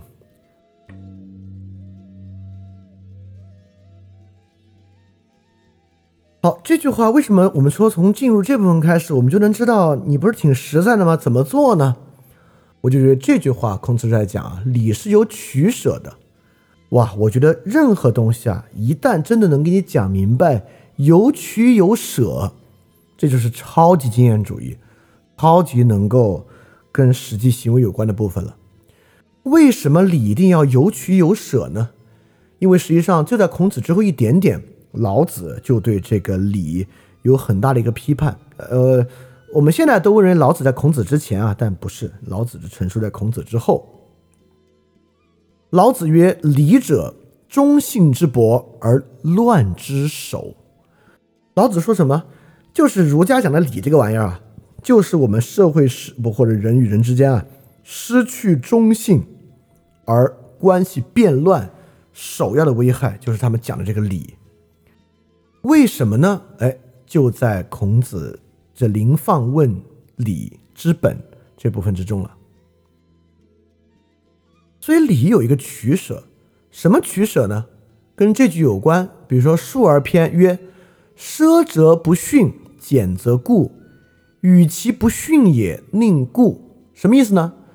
如果这个礼搞得很奢华，就不谦虚了；如果搞得很简朴呢，就显得特别。简陋，故啊，就是简陋穷酸的意思，就特别穷酸。与其不谦逊啊，宁愿穷酸一点。就孔子就说，如果你真的要有取舍啊，你要么穷酸，要么不谦逊，那你还是就穷酸吧，宁愿穷酸也不要不谦逊。包括《礼记·谈公上篇》，子路曰：“吾闻诸夫子丧礼怎么样呢？与其哀不足而礼有余也，不若礼不足而哀有余也。”也就是说啊，如果你这里做个取舍，你不够悲伤哇，但是大操大办，和啊这个操办上呢还是有点穷酸，但是特别悲伤，还是操办上穷酸点好。所以啊。明显宁要礼不足，不要哀不足。也就是说，孔子非常明白礼这个玩意儿啊。我们注意啊，《论语》是经验主义的啊。礼这个玩意儿呢，有两种外现，两种他人可经验的状态。一个呢，当然人与人的关系中是有器物的，尤其是仪式是有器物的。第二呢，有人的表现。因此，孔子在这里说啊。一定要削减器物，而让人的表现体现出来。对我总结呢，就这节孔子在说物简而人现。我们知道人这个 human 这个人啊，和儒家这个人单人旁二这个人是有很直接的关系的，就两个人就为人嘛，就是最简单的这个象象形文字理解啊。所以说什么叫人啊？人而不仁，如礼何？人是什么意思呢？就比如说啊，如果我参加一个丧礼啊，满脸堆笑去，然后啊，把这个事儿办得特漂亮，给对方包一个巨大红包，依然不行，对吧？我们经常看到啊，哪个官员去赈灾现场，然后哈哈大笑，非常很开心，我们就觉得干嘛呢？但有可能我们会有个辩护方式啊。说这个官员事儿办特漂亮啊，这个赈灾安排的井井有条，一切都做得非常好，人笑一笑怎么了？哎，不行，在这个时候呢，我们不是迂腐啊，在那个场合啊，你去那哈哈大笑还真不行。这就是因为呢，至少儒家讲究啊，这个礼中是有取舍的，物简而人现，也就是说，人与人的关系里面最关键的。还是人的要素。当然，这个在真实的政治世界，尤其是在更大的变到更大的政治世界之上，会变成一个有所冲突的话题。其实，在孔子的时代就有冲突了，不就是管仲嘛，对吧？管仲让天下人少战争，但是呢，他在人与人的关系之间呢，就做得非常糟糕啊。孔子之后就会说。这《论语》里面有多处评管仲，其实就在讲哪个更重要。哎，我也不卖关子了，哪个更重要？我们之前讲这个春秋五霸也讲过了，管仲做的好不好？好，好很久吗？没有，连齐桓公在他之后任用什么宰相他都管不了，他一死，齐国上下大乱，国力衰微，对吧？可见还是把人与人的关系弄好最重要啊。而不是那个事儿办得好吧？事儿办得好不好固然重要，但理有其本。如果非要在人与物之间有所取舍，那最好物简而人现。所以说啊，礼本身的取舍呢，就是必须以人本身的外现和人的表现来充实人与人的关系。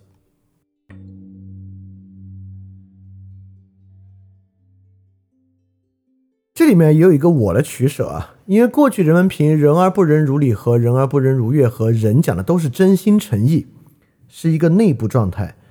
很多时候，我们注解《论语》啊，讲《论语》啊，特别愿意去讲心意、情、动机等等的东西。我不满意李泽厚先生对于情本位的解释，一来呢，是因为我觉得情本位确实没有涵盖很多别的非感情要素和 intellectual 要素；第二呢。情啊，在我看来也太内部指涉了，而这也不是我自己非要本着维特根斯坦啊，把孔子往维特根斯坦那方面引。我们也发现，孔子这里不就说的是奢俭哀戚吗？对吧？奢俭哀戚也没有在说这个人心啊，那个哀和戚指的不就是你的样表现出来的样子吗？所以啊，我还是把它分为人的外现和物的外现。我不去说什么真心诚意的问题，是有有有什么真心诚意？真心诚意是我们发明出来来用的一个词汇而已啊，并不是要去表征一个人的内心状态。但这句话是很维特根斯坦的。如果你听过那部分，你当然知道我在说什么。所以你会发现，我在做《论语》注解的时候啊，我一直注意不要把《论语》里面的任何意思来当做心、意、动机、情的解释，都把它还原到一种人的外现、可经验的外现来解释，就要维持《论语》的这么一种实践啊、经验主义啊、实用主义的特征。对，因为其实讲《论语》啊，你最简单就是把《论语》内在化，对吧？于丹讲《论语》就是超级内在化解释。包括我对这个王德峰讲中国传统啊，就是讲儒家，我为什么不满意呢？就是做这种内在化解释。我觉得内在化解释呢，最满足于今天人们心理学风潮之下这种内在归因和内指的特点。但是我觉得内在化讲这些东西啊，真的第一俗了，第二流于陈词滥调，难以给予人真正的启发。所以我在讲这个过程中呢，真的意非常非常注意，不要把它搞到那个内内在指示上去了。所以刚才这一章呢，我们就说我们做的取舍啊，不是内心与外在的取舍，是人的外部表现和物的外部表现之间的取舍。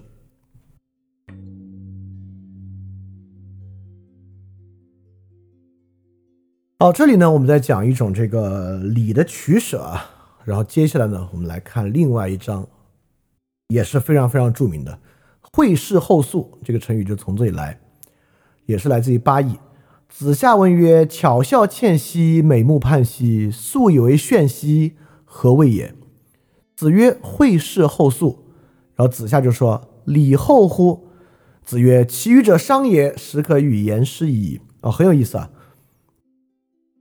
子夏说啊，就是这个引了《诗经》啊，就这个美人这么美，而且素面朝天就这么好看，为什么呢？孔子说一句话，我先不翻译啊。就因为这句话的解释很有争议。孔子说什么呢？会事后素。好，这句话你先留在这儿。然后子夏从这里面得到一个很大的启发。会事后素，子夏就说：“那么礼也是后来的东西了。”孔子说：“牛逼！启发我的人是你！在《论语》里面啊，这个评价是很高的评价。”《论语》里面有两个特别特别高的评价，第一个是孔子评价颜渊颜回，孔子说啊，以后你要发达了，可得带着我混啊，这是一个很高的评价。第二个评价就是这儿，说，哎，牛逼，你启发了我啊。其他时候孔子经常说我赞许这个，赞许那个，这个人不错，那个人不错，但这两个评价真是超高的评价，所以这一节很重要。而且这一节呢，讲了礼后乎。所以说啊，在这里明显的在子夏与孔子的对话中，有一个先于礼的东西。那既然礼如此重要，这个先于礼的东西是什么呢？哇，这就值得我们好好去想了。而且这个先于礼的东西，是孔子以前也没有想到，子夏提示他，才从会事后素中想到的东西。那什么叫做会事后素，就很重要了。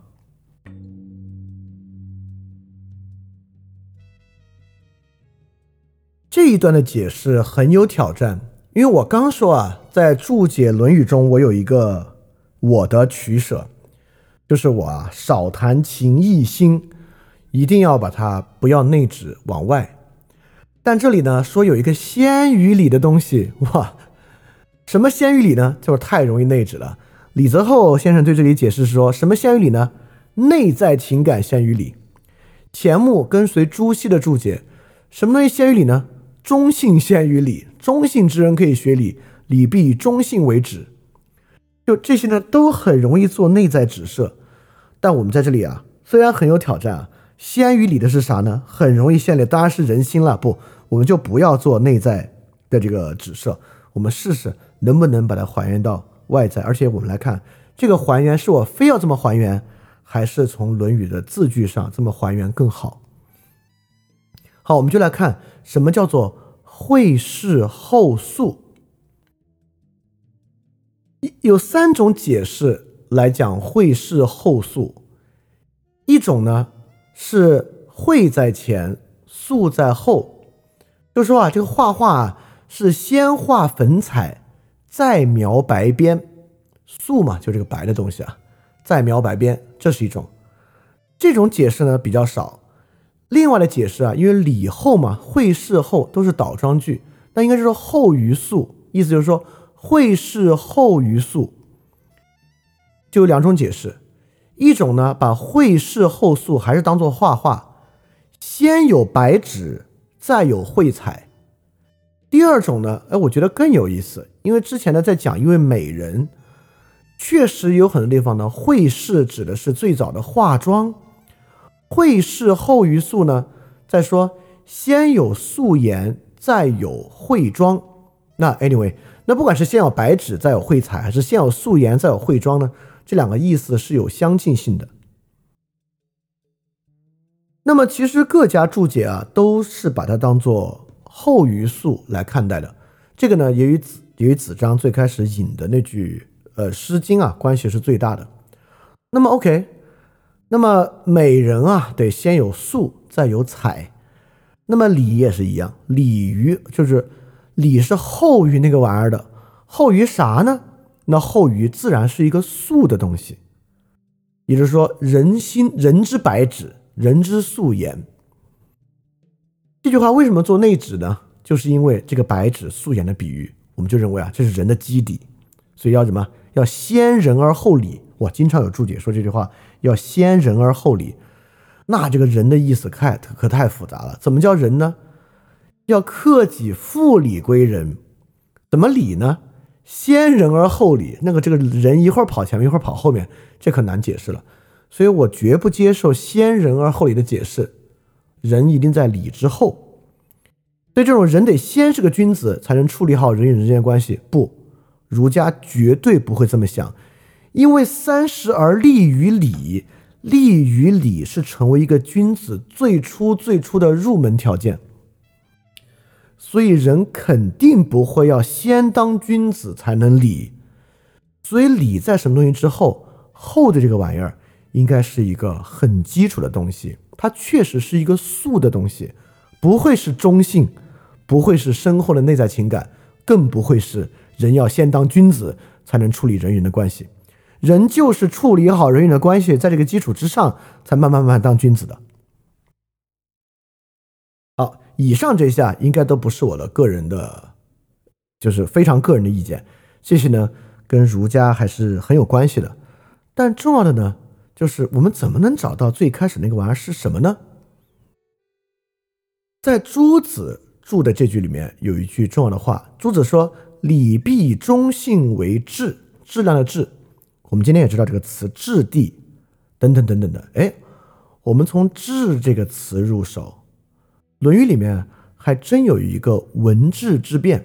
我们知道一个词叫“文质彬彬”，我们看“文质彬彬”这个词从哪来啊？看这个“质”怎么理解？也就是礼啊，确实要以一个东西为质。这个“质”是什么呢？这个“质”在这里是什么意思呢？我们就回到《论语》里面去看，我们能不能找到一个有意思的与素？可能有对应关系的这个词汇就是“智”。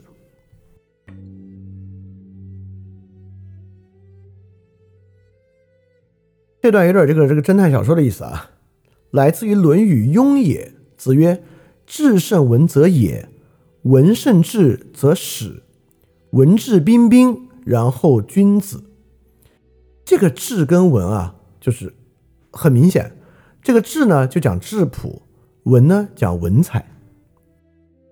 他说的啊是这个人言谈，这个人如果质朴太胜过这个文采啊，显得有点粗野；但是文采太胜过质朴呢，显得会浮夸。所以这个人啊，就是还是中道之论啊，就要文质彬彬，哎，才是一个君子。所以这里的质不是质地的意思，在这里质呢就是质朴的意思。也和史也是一个很有意思的对仗。余英时先生啊，这里质呢是翻译为人的朴实本性，文呢解释为人的文化教养，但翻译成朴实本性吧，又变成内指的了。因此，我们还是不要内指。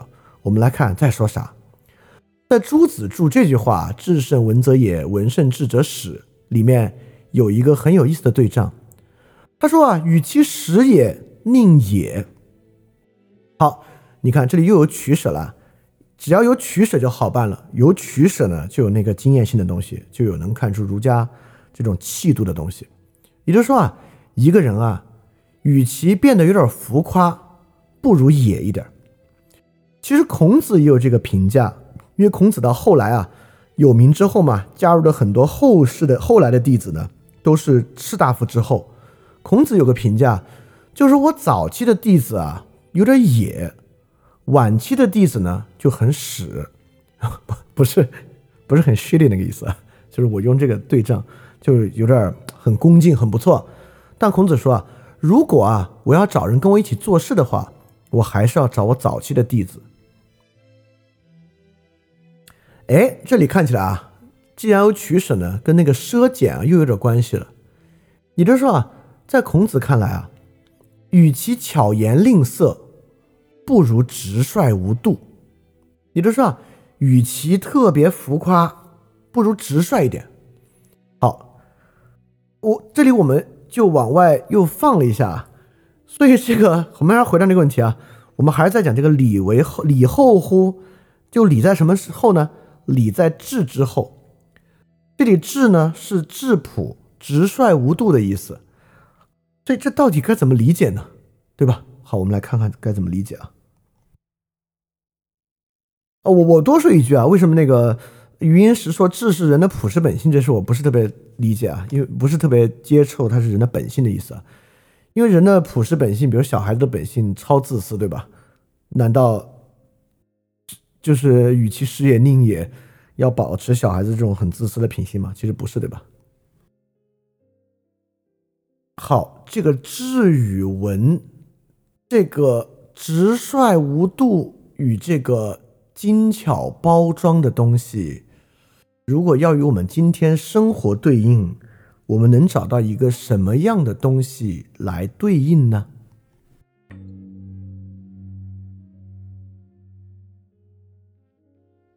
来跟上啊！你看啊，我们是在说礼在一个东西之后，我们再看礼在什么东西之后呢？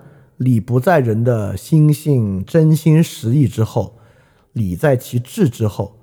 礼的智是什么呢？啊，我引入一个今天的问题，我引入今天一个特别俗的话。今天网上有个很俗很俗的话，叫做“生活需要仪式感”。生活需要仪式感的意思啊，其实就是在问这个生活的好啊，是需要好多形式、需要包装去完成的，就很像文。生活那个未经雕琢的日常生活本身呢，就很像质。而这个仪式感呢，当然与礼就发生了连接。我是通过这个文字之变啊，与礼发生连接的。当然，如果我们要问一个人啊，生活日常重要还是仪式感重要？饭店听众这个志趣啊，当然会说日常重要。就像饭店听众会说，当然要要爱具体的人，当然要把人放在一切之前。但我依然要说，这个问题啊，可没有简单的答案，因为。人与人的关系啊，甚至自己的生活，为什么今天很多时候认为需要仪式感？你即使不说需要仪式感，你的言行很可能也是奔着仪式感去的，是奔着打卡了什么餐厅、酒吧，看了什么厉害的电影、书籍，去了什么厉害的景点，做了什么神奇的事情。一旦你开始以这种东西来装点生活呢，实际上你的生活就是由由仪式感构成的。哎，这不是，这也是时代精神了。就像我摘了一句这个村上春树的话，他说：“如果没有这种小确幸呢，人生也只不过是干巴巴的沙漠而已。”好，我们这里再说今天的问题啊。今天呢，我们确实有一种冲动，认为呢，日常生活不足取，生活之好呢，是通过这些仪式感的部分来构成和理解的。好，我尽量不要太生搬硬拽，因此呢，我们还是得回到春秋的礼崩乐坏。我们前几期啊一直在讲春秋的礼崩乐坏。礼崩乐坏呢，当然最典型的就是以堕山都、三家殆尽和一些标志性的大事件、不合礼法的事件为主的礼崩乐坏。但我们这里看个问题啊，在春秋时期，这些诸侯与君君王，这些诸侯与家臣之间，是平日一切安好，只是关键时候的礼法僭越了吗？比如说啊，郑伯克段于鄢，其中呢，段叔啊就在自己的城市大兴建城邑，这个城邑呢，甚至超过了郑国的都城，不合礼法。他平时跟庄公关系好吗？只是在这个时候做僭越的行为吗？当然不是。对于庄公的母亲险恶郑庄公，偏袒段叔，才导致这个行为的，对吧？这个公子重耳与这个他的另外一位兄弟之间发生这个矛盾啊，是因为他们平时都挺好，只是突然互相杀起来了吗？不是啊。从晋献公要立小儿子夷吾开始，与仲子为敌啊，他们的生活就已然败坏。那么天子最后的问题是，突然诸侯都要去跟他造反吗？也不是啊。天子弑父弑叔，天子为什么突然弑父弑叔，干出这么不合礼法的事情呢？是因为天子的父亲要立新的太子，又发生这样的事儿，对吧？也就是说啊，礼崩乐坏。不是仪式崩坏，不是诸侯在仪式上做错了，修都城的时候做错了事情，导致了坏结果。礼崩乐坏是日常根基的崩坏，是我们上次讲的，是家史分封关系在长期的实践之中消磨，导致情感和尊重的基础完全消失导致的问题。因此啊，这里真正治的东西是啥呢？不是显现出来的被我们注意到的这些坏事儿，比如说郑伯克段于鄢，比如说段叔修建都城，比如说天子弑夫弑叔，而是春秋上没有记载的郑伯在把母亲关到地牢里面之前，他们的日常生活，是晋献公啊从曲沃克邑，克邑之后四处征伐的家庭关系。对吧？齐桓公的故事是桓公的老爸在春秋没有记载的地方是怎么到处乱搞的，是怎么把他们家的关系弄得一团糟的这些事情。可见礼崩乐坏不是仪式崩坏，而是日常的崩坏。所以这里呢，我们又看到两种东西啊。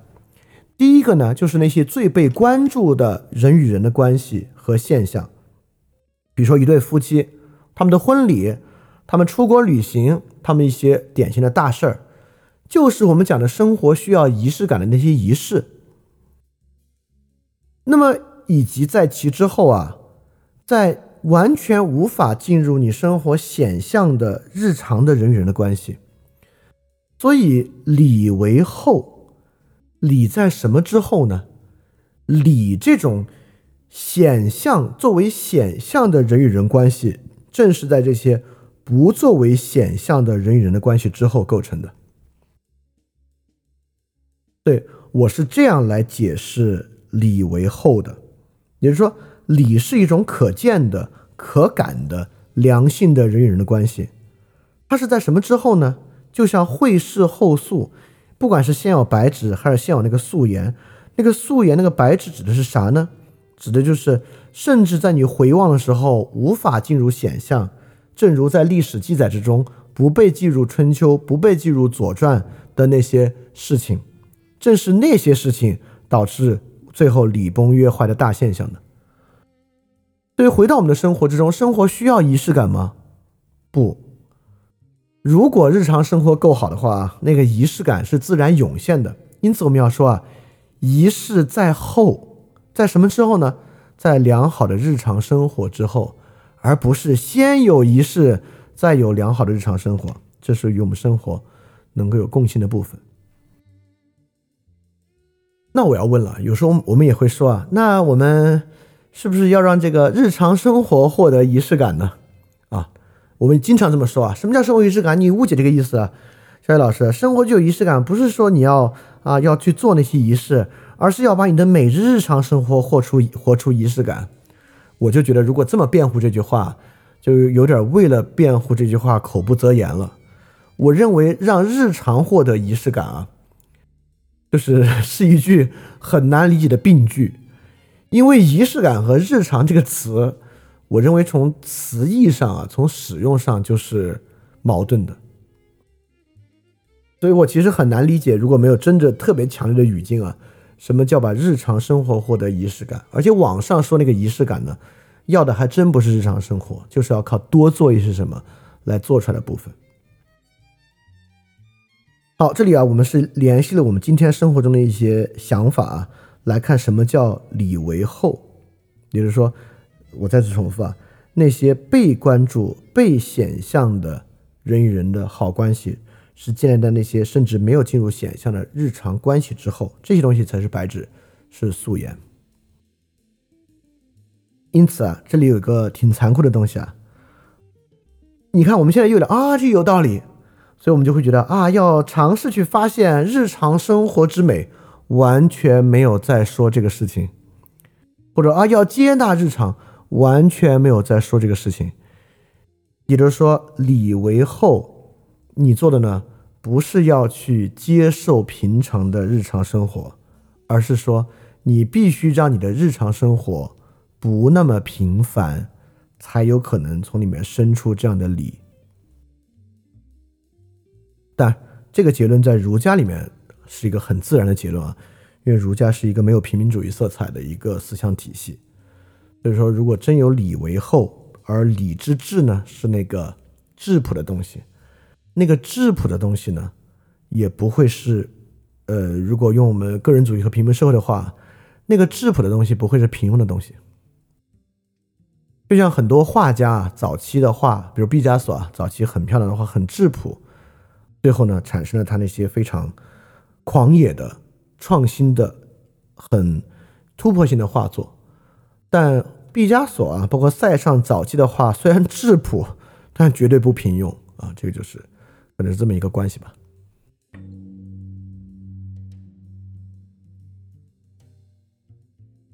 好，接下来呢，我们今天最后一个部分啊，是我们要去看八一里面一共六句话。这六句话呢，呃，这地方我做个小突破啊，就是这六句话做前后完全贯通解释的，我还没怎么看到。当然，其中一个很重要的原因就是。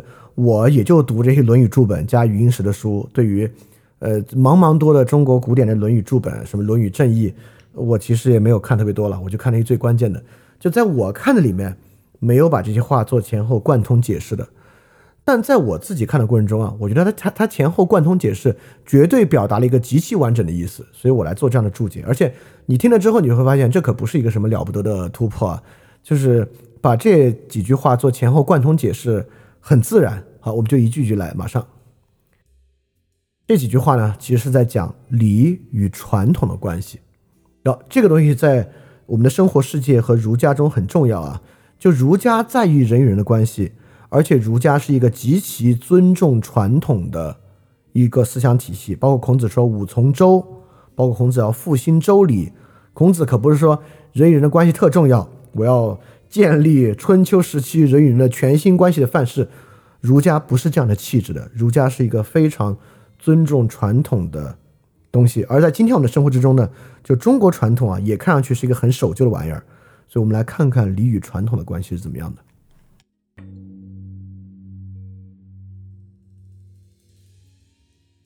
好，这几句的第一句呢，是子入大庙，就周公庙，每事问。就是孔子入周公庙啊，什么事情都问。哎，是这样的吗？哎，是那样的吗？就有人在说啊，不，不是说这个年轻人很懂礼吗？怎么什么都问啊？孔子就说啊，这不就是礼吗？像《春秋繁露·交氏对篇》也曰：“孔子入太庙，每事问。为什么呢？慎之至地也，谨慎到极点了。”孔子说：“这不就是礼吗？”所以礼是什么呢？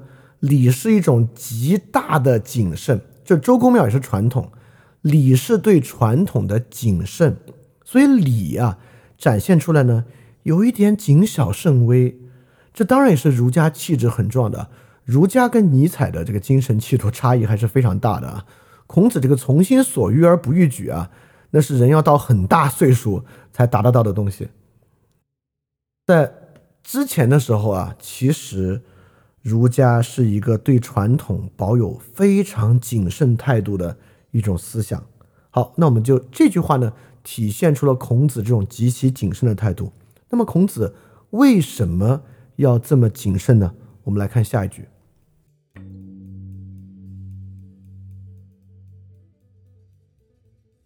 下一句说：“子曰，射不主皮，为力不同科，古之道也。”什么意思呢？射箭比赛啊，只比准不准，不比能不能往这个皮里面贯穿很深，因为人与人的力量各不同，这是古之道。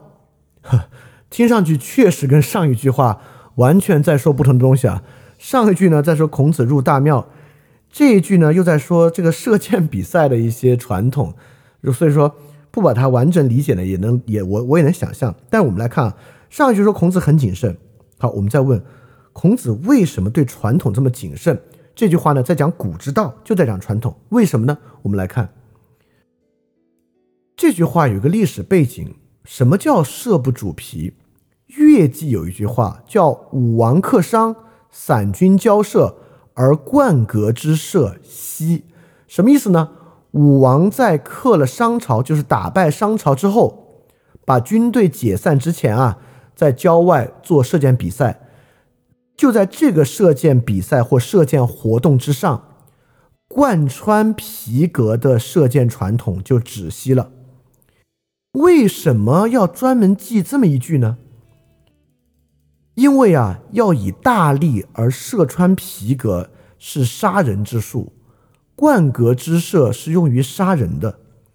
不到万不得已啊，我们并不提倡人要去练习冠革之射。所以古之道是什么呢？为什么射不主皮为力不同科？这个古道就是说，秩序并不依赖巨大的力量，而依赖精确。谨慎精确，因此上一句话我们再问孔子对传统怎么那么谨慎啊？好，这句话得到了解释。为什么有谨慎精确的要求呢？就是因为这是武王克商之后了，我们并没有在一个你死我活的敌对关系可以无度对抗。也就是说，当我们在敌我关系的人际关系视域之中，我们就要搞冠格之设，因为要把弄死。如果人与人的关系不是一个敌我关系，在一种有秩序的人与人关系之中，我们依赖的是什么？谨慎的中道。因此，孔子为什么如此谨慎，对传统如此谨慎呢？就是因为这是一个有秩序、要恢复秩序的环境，而不是一个敌我的环境，不是一个对抗无度、要冠革之设的环境。但是你看啊。孔子同时代的人这样想吗？哦，孔子同时代的人可完全不这样想啊！我们看这个诸侯，我们都已经反复说那个话了。诸侯这个这个弑君多少，灭国多少，诸侯争相奔走，不可保社稷，又是多少？在春秋的时候啊，人们可认为，啊，不就是敌我关系吗？不就是要冠革之社吗？但孔子认为，我为什么需要精确而谨慎，就是因为。我要的是人与人中有秩序、有关系，而不是敌我攻伐。好，我们现在知道孔子为什么那么谨慎了。我们也这个谨慎的原因呢，就是要这个秩序。谨慎为了怎么样呢？不要力气大，而要精确。好，我们就要看怎么样才能做到精确呢？就是下一句话要讲的。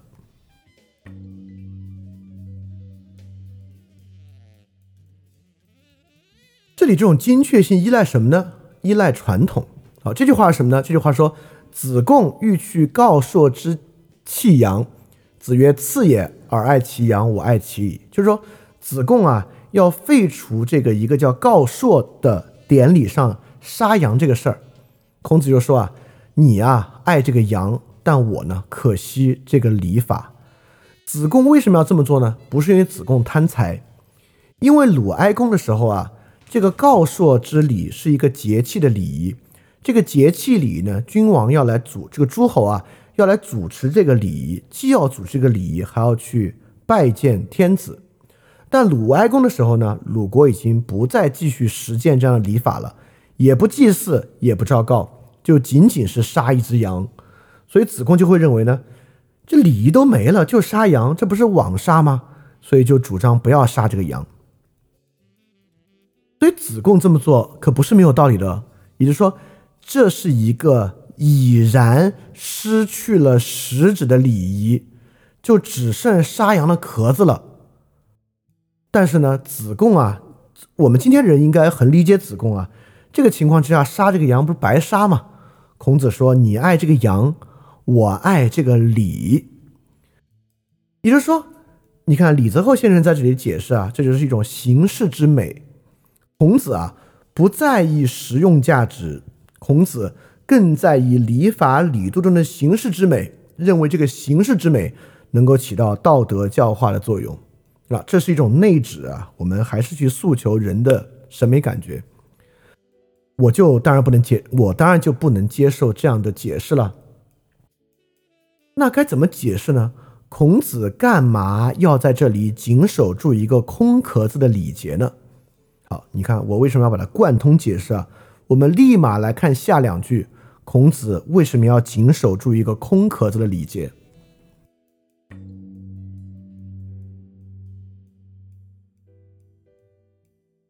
所以我们来看这个语境丧失啊，礼崩乐坏的时候，这个传统能拿来干嘛？第一句话，子曰：“事君敬礼，人以为谄也。”也就是说啊，当我以完整的礼仪礼度来侍奉国君的时候啊，人们都以为我特别谄媚。为什么呢？因为《春秋志异》讲啊，当时君若城强，事君者多简傲无礼。就说我们也知道那个时候，比如说鲁国啊，鲁国三家世卿大夫，那比鲁。比这个鲁国的诸侯啊，这个王可厉害多了。呃，那会儿没有称王，就就鲁公可厉害多了。所以那个时候呢，一般啊，这些人去服侍这个君王啊，都是就是简傲无礼的。所以像孔子这样呢，那肯定是对于这个君王有所求吧，所以认为他非常的谄媚。所以说呢，这个与上一句是有很大关系的。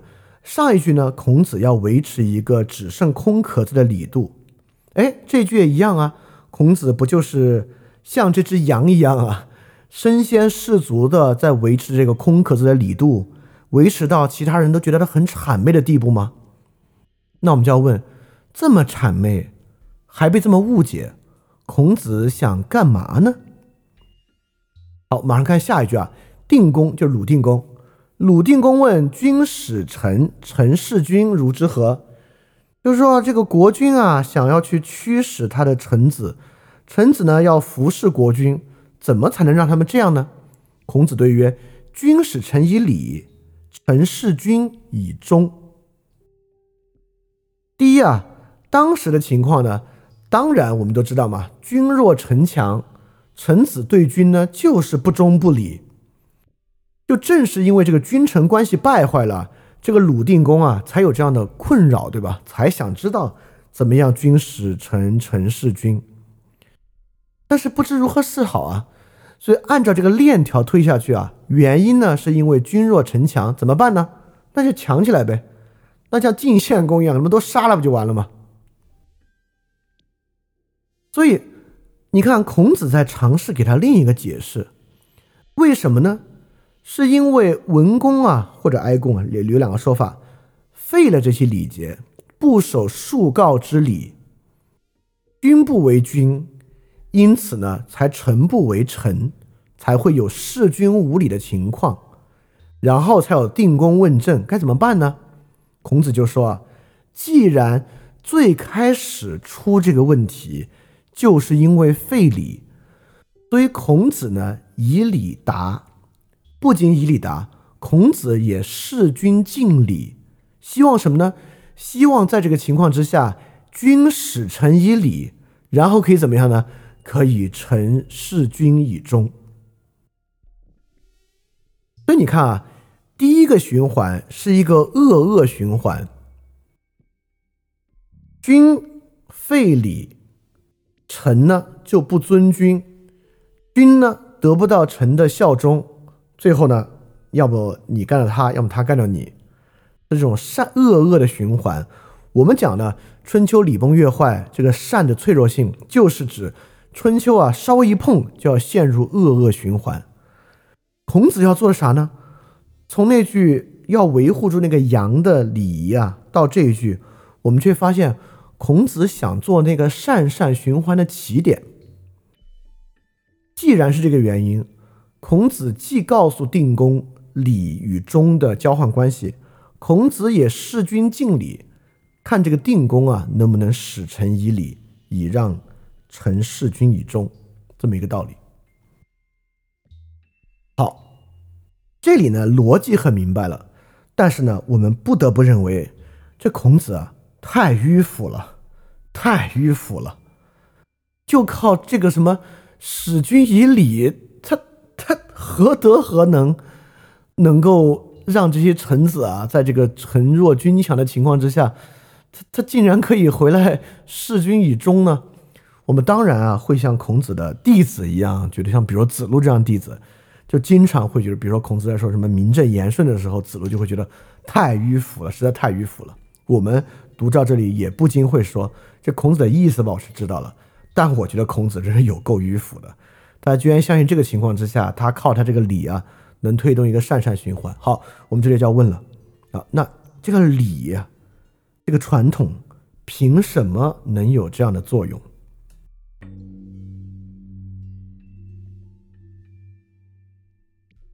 那就是下一句，关雎，乐而不淫，哀而不伤。紧接着这句呢，就是孔子在说诗。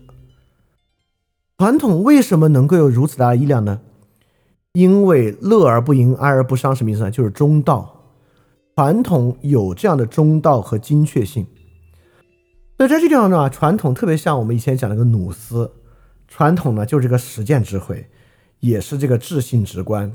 长期凝结下来的中道，在传统之中，因此才相信，如果依循传统，传统就已经有了这样的中道，在这个中道之中呢，就可能恢复君臣关系。当然，讲到这里啊，绝对不可能完全消除我们的疑惑，认为孔子又不迂腐了。但我们至少知道了孔子这个信心的来源是啥。孔子的信心呢？来源于对于传统之中中道的把握，也就是说呢，孔子不相信我们在新情况之下，依据我们自己的伟大智慧，可以创造出一种全新的道路。孔子更相信，这个传传统之所以能维持到现在，传统本身的演化和形成过程，已经形成了一种能够把人摆在合一位置之上的能力了。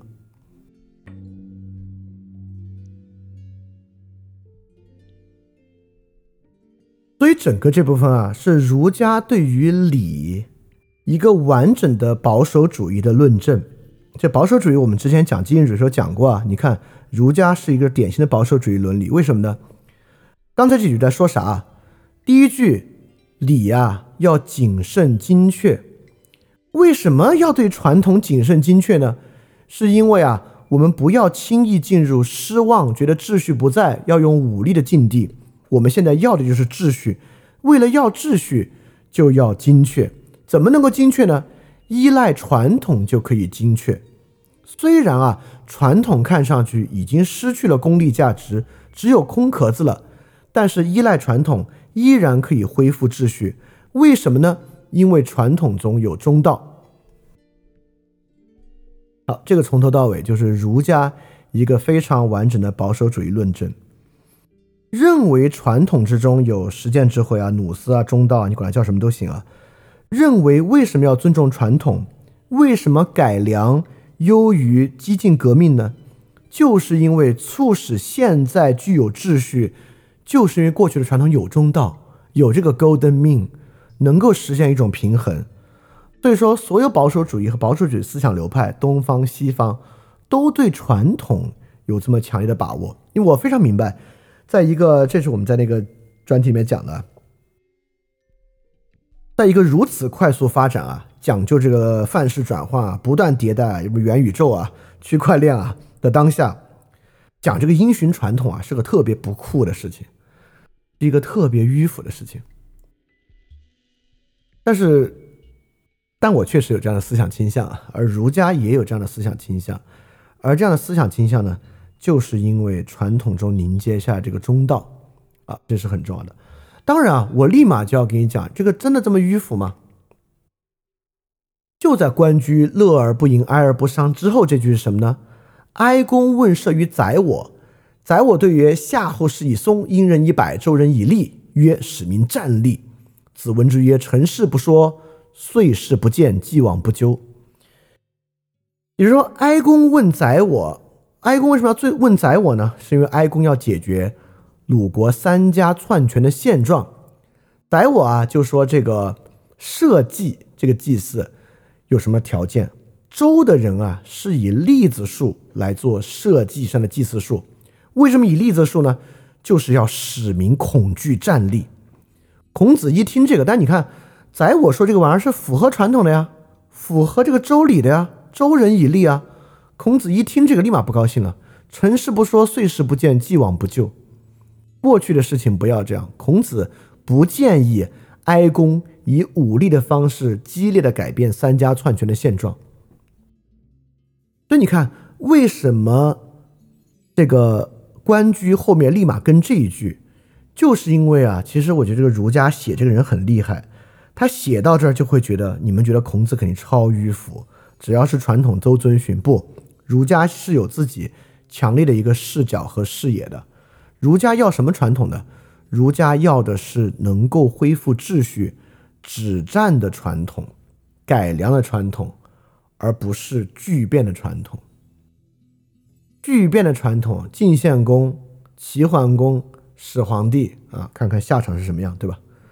这听上去就是双标啊！孔子他要传统，但是有所取，有所舍，舍那些激进改变、以战争武力的传统，而非常强调以和为贵。这我们上次已经学过了。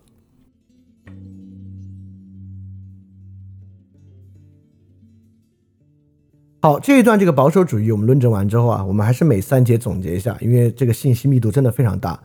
这三节我们又知道了啥呢？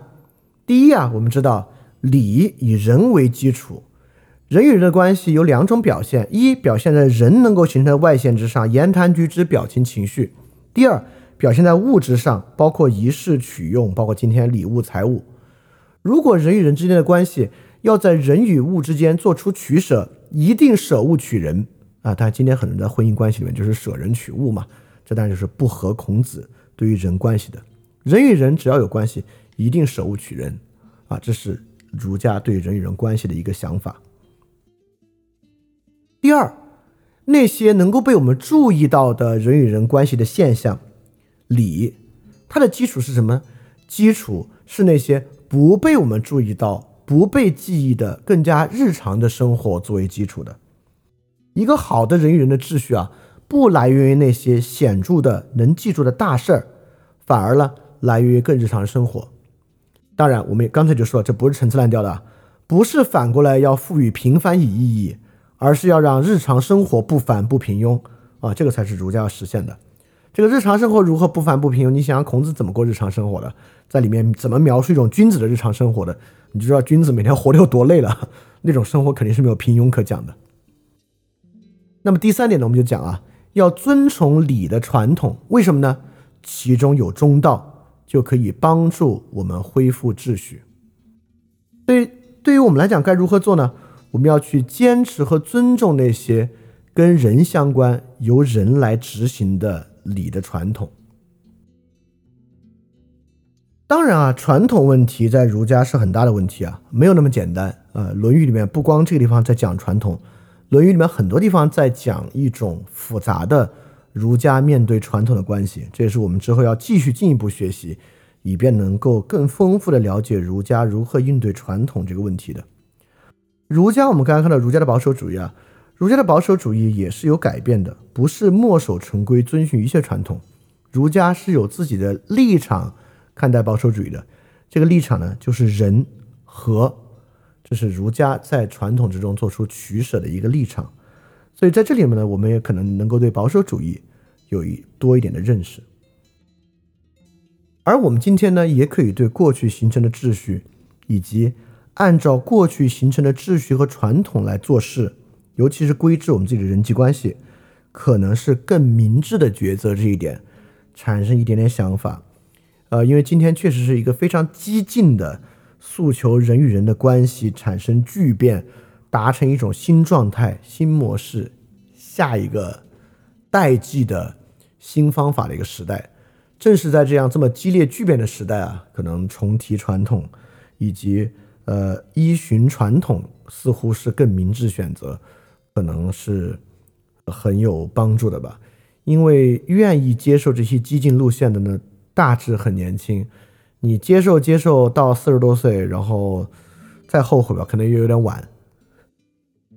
但我这话太迂腐了，对吧？我刚这话真是太迂腐了。但是我们讲讲这个儒家啊，自自然然真的会有点推向像这样的结论。当然你也不必今天做出这个取舍了，但你至少知道儒家有这么一套想法，这么一个观点。好，希望今天讲完这些所有内容之后啊，你对于礼这个话题又有了更多的认识，更知道了儒家如何看待礼。儒家是怎么跟这个思想体系中的其他概念之中来看待礼这个问题的？当然量很大，如果你就要回溯一下呢，你真的可以去回溯一下这个三个总结，三个总结，你可能能够更容易就是找到这个。所以这个三个总结呢，我之后上传节目之后也会放在 Keynote 里面，把这个三总结的部分写得更清楚，放在里面，有助于你来回去复习。好，我们今天要讲的内容就这些啊，很超时，因为内容蛮多的。我们现在进入问答的阶段，看大家有没有什么问题要问。好，这里有个问题啊，说谈谈如何看待礼与名分，就是礼与名的关系啊。这个本来在名正言顺的一个地方我们会细讲的，尤其是里面有个很关键的论断，这个言就是言不顺则事不成，凭什么，对吧？然后这里可以简单讲讲啊，在名正言顺的也在细讲这个礼与名分，当然有一个很重要的关系啊。你看啊，这个礼是什么呢？是人与人的关系，而儒家的人与人的关系是一个接续关系，它不是一个平等关系。所以人与人的关系高低之阶、尊卑之际，在儒家里面是个很重要的事情。而名这个玩意儿呢，对于这套人际接续就起到了非常非常重要的作用。这个人际接续里面规范了一种尊重关系、服从关系。你看，但不是单向的，对吧？刚才说这个君怎么能够获得臣的忠呢？那君就要施臣以礼，臣才能回报以忠。这个孟子那部分说的更多。所以说这个民的关系啊。就是儒家对于人与人之间，我们用今天的话说啊，人与之间权利义务的划分的规范体系，就儒家所要的传统里面，包含了人与人权利义务的一套规范体系。所以说，这个是礼与民的关系吧。当然，到名正言顺那边，为什么这些东西会有这样的三阶的说法，我们到时候再去细说。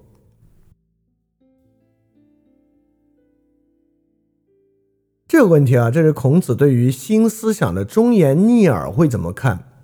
嗯，呃，第一啊，孔子不是一个就完全教条主义的传统者啊，就是孔子把这些王冠学交给平民子弟，本身就够反叛了、够叛逆的了。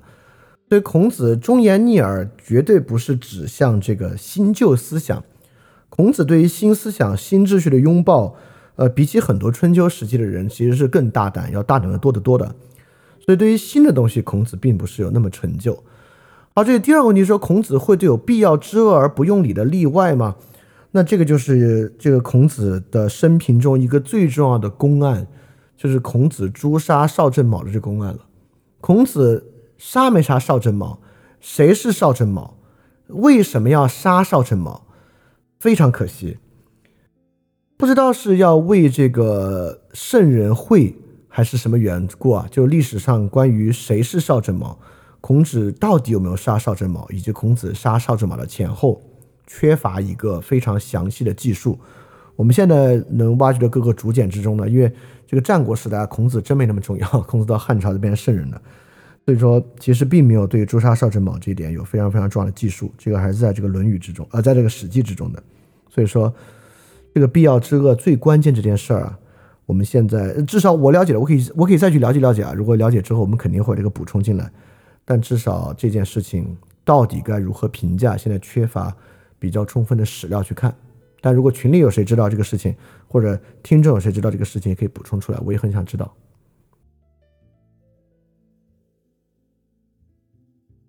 好，这个问题问的很好啊。他说：“人而不仁，如礼何？”这里人不就是在礼之前吗？你刚才说“克己复礼归仁”，人在礼之后。所以这个礼之礼后矣，不可能在人之后，这不写人而不仁，如礼何吗？对我这个问题问的很好，对，这就是我开始说的，《论语》里面呢很多地方就是有前后矛盾之处，包括在评价管仲的时候，这管仲是好是不好？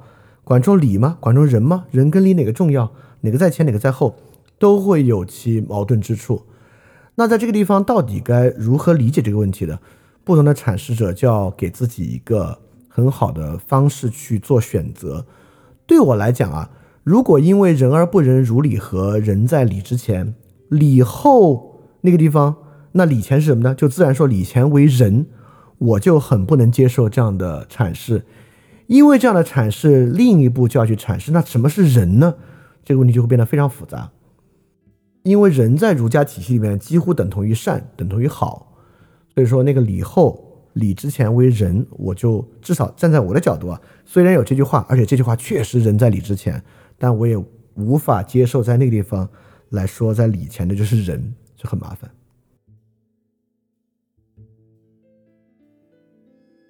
好，这里你看，这里就马上群里就有同学补充啊，这群里确实有这个古文造诣和古文书艺程度比我高很多的人，哎，这其实也就是一个，就是真啊，真就说了里面这个子产杀人的故事，这个以后我们可以再去了解了解，但一会儿真可以直接补充在里面。好，这里还有个问题啊，说舍物取人里面的物指的是利益财产吗？如果取物的目的是让作为对象的这个人更接近中道呢？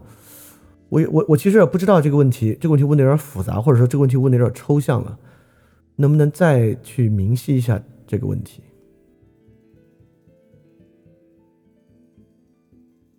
哦，这个真真是很好的论述了前因后果啊！说这个朱砂少真卯呢是尹子文这个这部书里面的故事，这个故事呢荀子是从里面取出来的。然后荀子写的这个呢，又被司马迁写入了《史记》，他相当于说了《史记》中朱烧这朱少之卯这个故事的一个来龙去脉的渊源啊，这个是我不知道的。但我不知道这个尹子文中对于朱砂烧之卯是不是有比起《史记》里面更多的细节描述，如果有的话呢，还挺有帮助的。好，这个问题啊，说在现在的时代背景之下呢，该如何让日常生活不平凡？啊，这个我们就之后在礼里面细说啊。之后在人与人关系细节里面，礼里面有很多部分都在关于一个君子待人接物的方面。这个不平凡，呃，我我我在这里说一句啊，因为我觉得我在我在这里说，稍后详解好像也挺不负责任的。我我稍微多说一下，这个不平凡是啥？这个平不平凡啊，肯定不在于你的功绩，肯定不在于取得了多大的功业。我不如这么说吧。平不平凡在于其丰沛程度，就是你对一件事物理解的丰富性。如果一个人啊认为世界就是弱肉强食的，他自己的能力啊促使他成为丛林中的王者，他就算建立了全世界最大的企业，他的生活也还挺平凡的。就算一个人做事做的没有那么成功，但对于他的生活的实际事物。对于他生活中做的每一个抉择，就是一个自由的人，他为什么能做这样的自由抉择？他明白这个抉择背后的重量、张力，和即便是一个小抉择背后，包括他今天待人接物，就是用礼来说吧，他今天是要把这个抱怨撒给这个人，还是不撒？怎么撒？怎么说话是有度的？怎么说话既表达了意思，又不会过分？在这个情况之下，日常生活变得不再平凡，因为即便是日常生活所谓的日常抉择，其中也蕴含着强烈的丰富性。就是这样的丰富性，让生活变得不平凡的。啊，这是我说为什么，即便一个人特别这个成功，就是他就是就是丛林社会，我厉害，我牛逼，我 踩到了风口，变得很成功，那生活也挺平凡的。好，这有一句话说，尼采在《权力与意志》里面说过，苏格拉底、穆罕默德、释迦牟尼、孔子有个共同的问题，就是他们之所以特别坚信和奉行自己内心相信的道德准则，主要是因为他们都在为自己立法，他们发自内心的相信这些准则，后来的人也遵循这样的准则，就很难奉行，就变成了思想规训。怎么看待这个观点？嗯，我其实很不确定尼采在《权力与意志》里是这个意思。Anyway。我们就从这个意思出发吧。好，从这个意思出发，为什么很想回答啊？从这个意思出发，就要回到维特根斯坦，这就变得非常有意思。为自己立法这个事儿存不存在？从某个视点上是存在的，但怎么叫做坚信和奉行自己相信的道德准则？也就是说，人啊，他自己为自己立法，是不是人有自己的任意性？我怎么想，我就能够很自由的、纯粹按照我自己的想法来？也就是说，我们在维特根斯坦那里讲过，论确实性，这个确实性在哪里？你看，这是我一直要强调，儒家是实用主义和经验主义的这一面。纯粹浪漫主义的东西啊，是可以坚信和奉行内心的道德准则的。比如说，我相信啊，人如果假设我相信啊，人只要足够出世，足够不问世事，决然独立于世间，就可以获得永生。我当然可以在内心极其相信这么一个玩意儿了。但这个玩意儿，其他人去做就很难奉行，因为这些东西。并不在现实社会中有任何的东西能够为其进行佐证，就它不实用，它不实用的意思就是说，你根本不知道它能不能起效，它不起作用。那么我为什么要如此强调要强调儒家的实用主义和经验主义呢？包括我们为什么要介绍子产，我们就是要说，儒家这套玩意儿啊，当然我也承认，在孔子时代不成功，他啥也没拦住，他时代的崩坏，礼崩乐坏，他也没拦住。但是呢？在孔子的时代和孔子时代之后的各个儒生、儒家和有儒家思想倾向的人，真正有儒家思想倾向和坚持这套的人，其实没有把它当做一个浪漫主义的个人内心准则看待。相反，这是一个处世的原则，这是一个真正塑造秩序的原则。因此啊，儒家这套玩意儿起不起效，不是像西方哲学一样。在思想论证、思想演绎中成型和得到论证的，而是在现实社会中奉行得到论证的。那么这个奉行呢，自然就有两点：一点呢是这样的学说有没有人的认可；第二是这样的学说能不能得到执行以及其执行的效果。因此啊，我们就这句话，他们呢。特别容易坚信和奉行自己内心相信的道德准则，我就要改这句话。至少从孔子身上，孔子是相信和奉行他自己在外部实践的一套人与人之间的规范和共识。他相信的不是内在道德准则，他不是发自内心的相信这些准则，他是言行一致的在践行和使用这些准则。因此。正是因为它的实践性，所以后来人到底难不难奉行，这个就不是孔子一人的责任。我们当然可以简单的说啊，那他厉是因为他厉害，是因为他太理想化了，我做不到。那到底是因为他那个太理想化了，还是因为我们太 soft 了？当然，如果一个好的伦理规范啊，它自然呢，不仅要有其自己强韧的部分。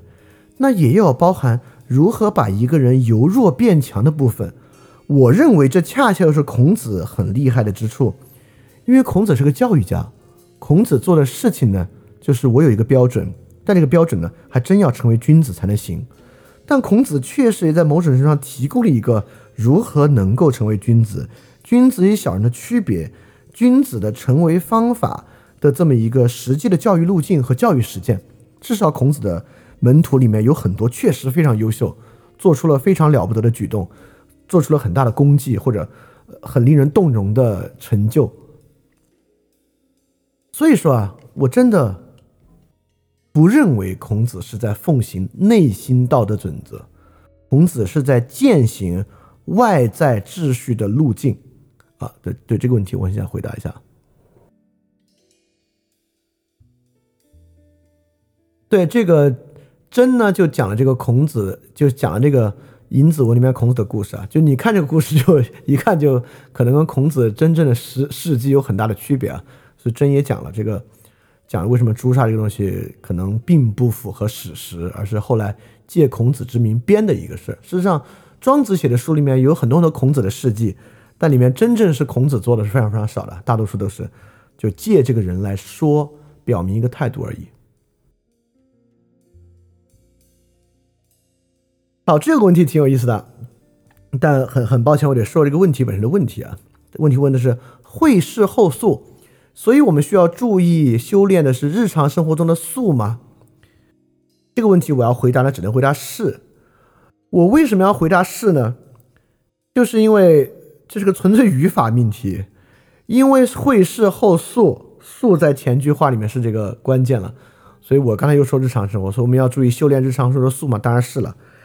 但这里回答是，并没有对其有任何的信息的增添，仅仅是从这个语法上去肯定了这句话而已。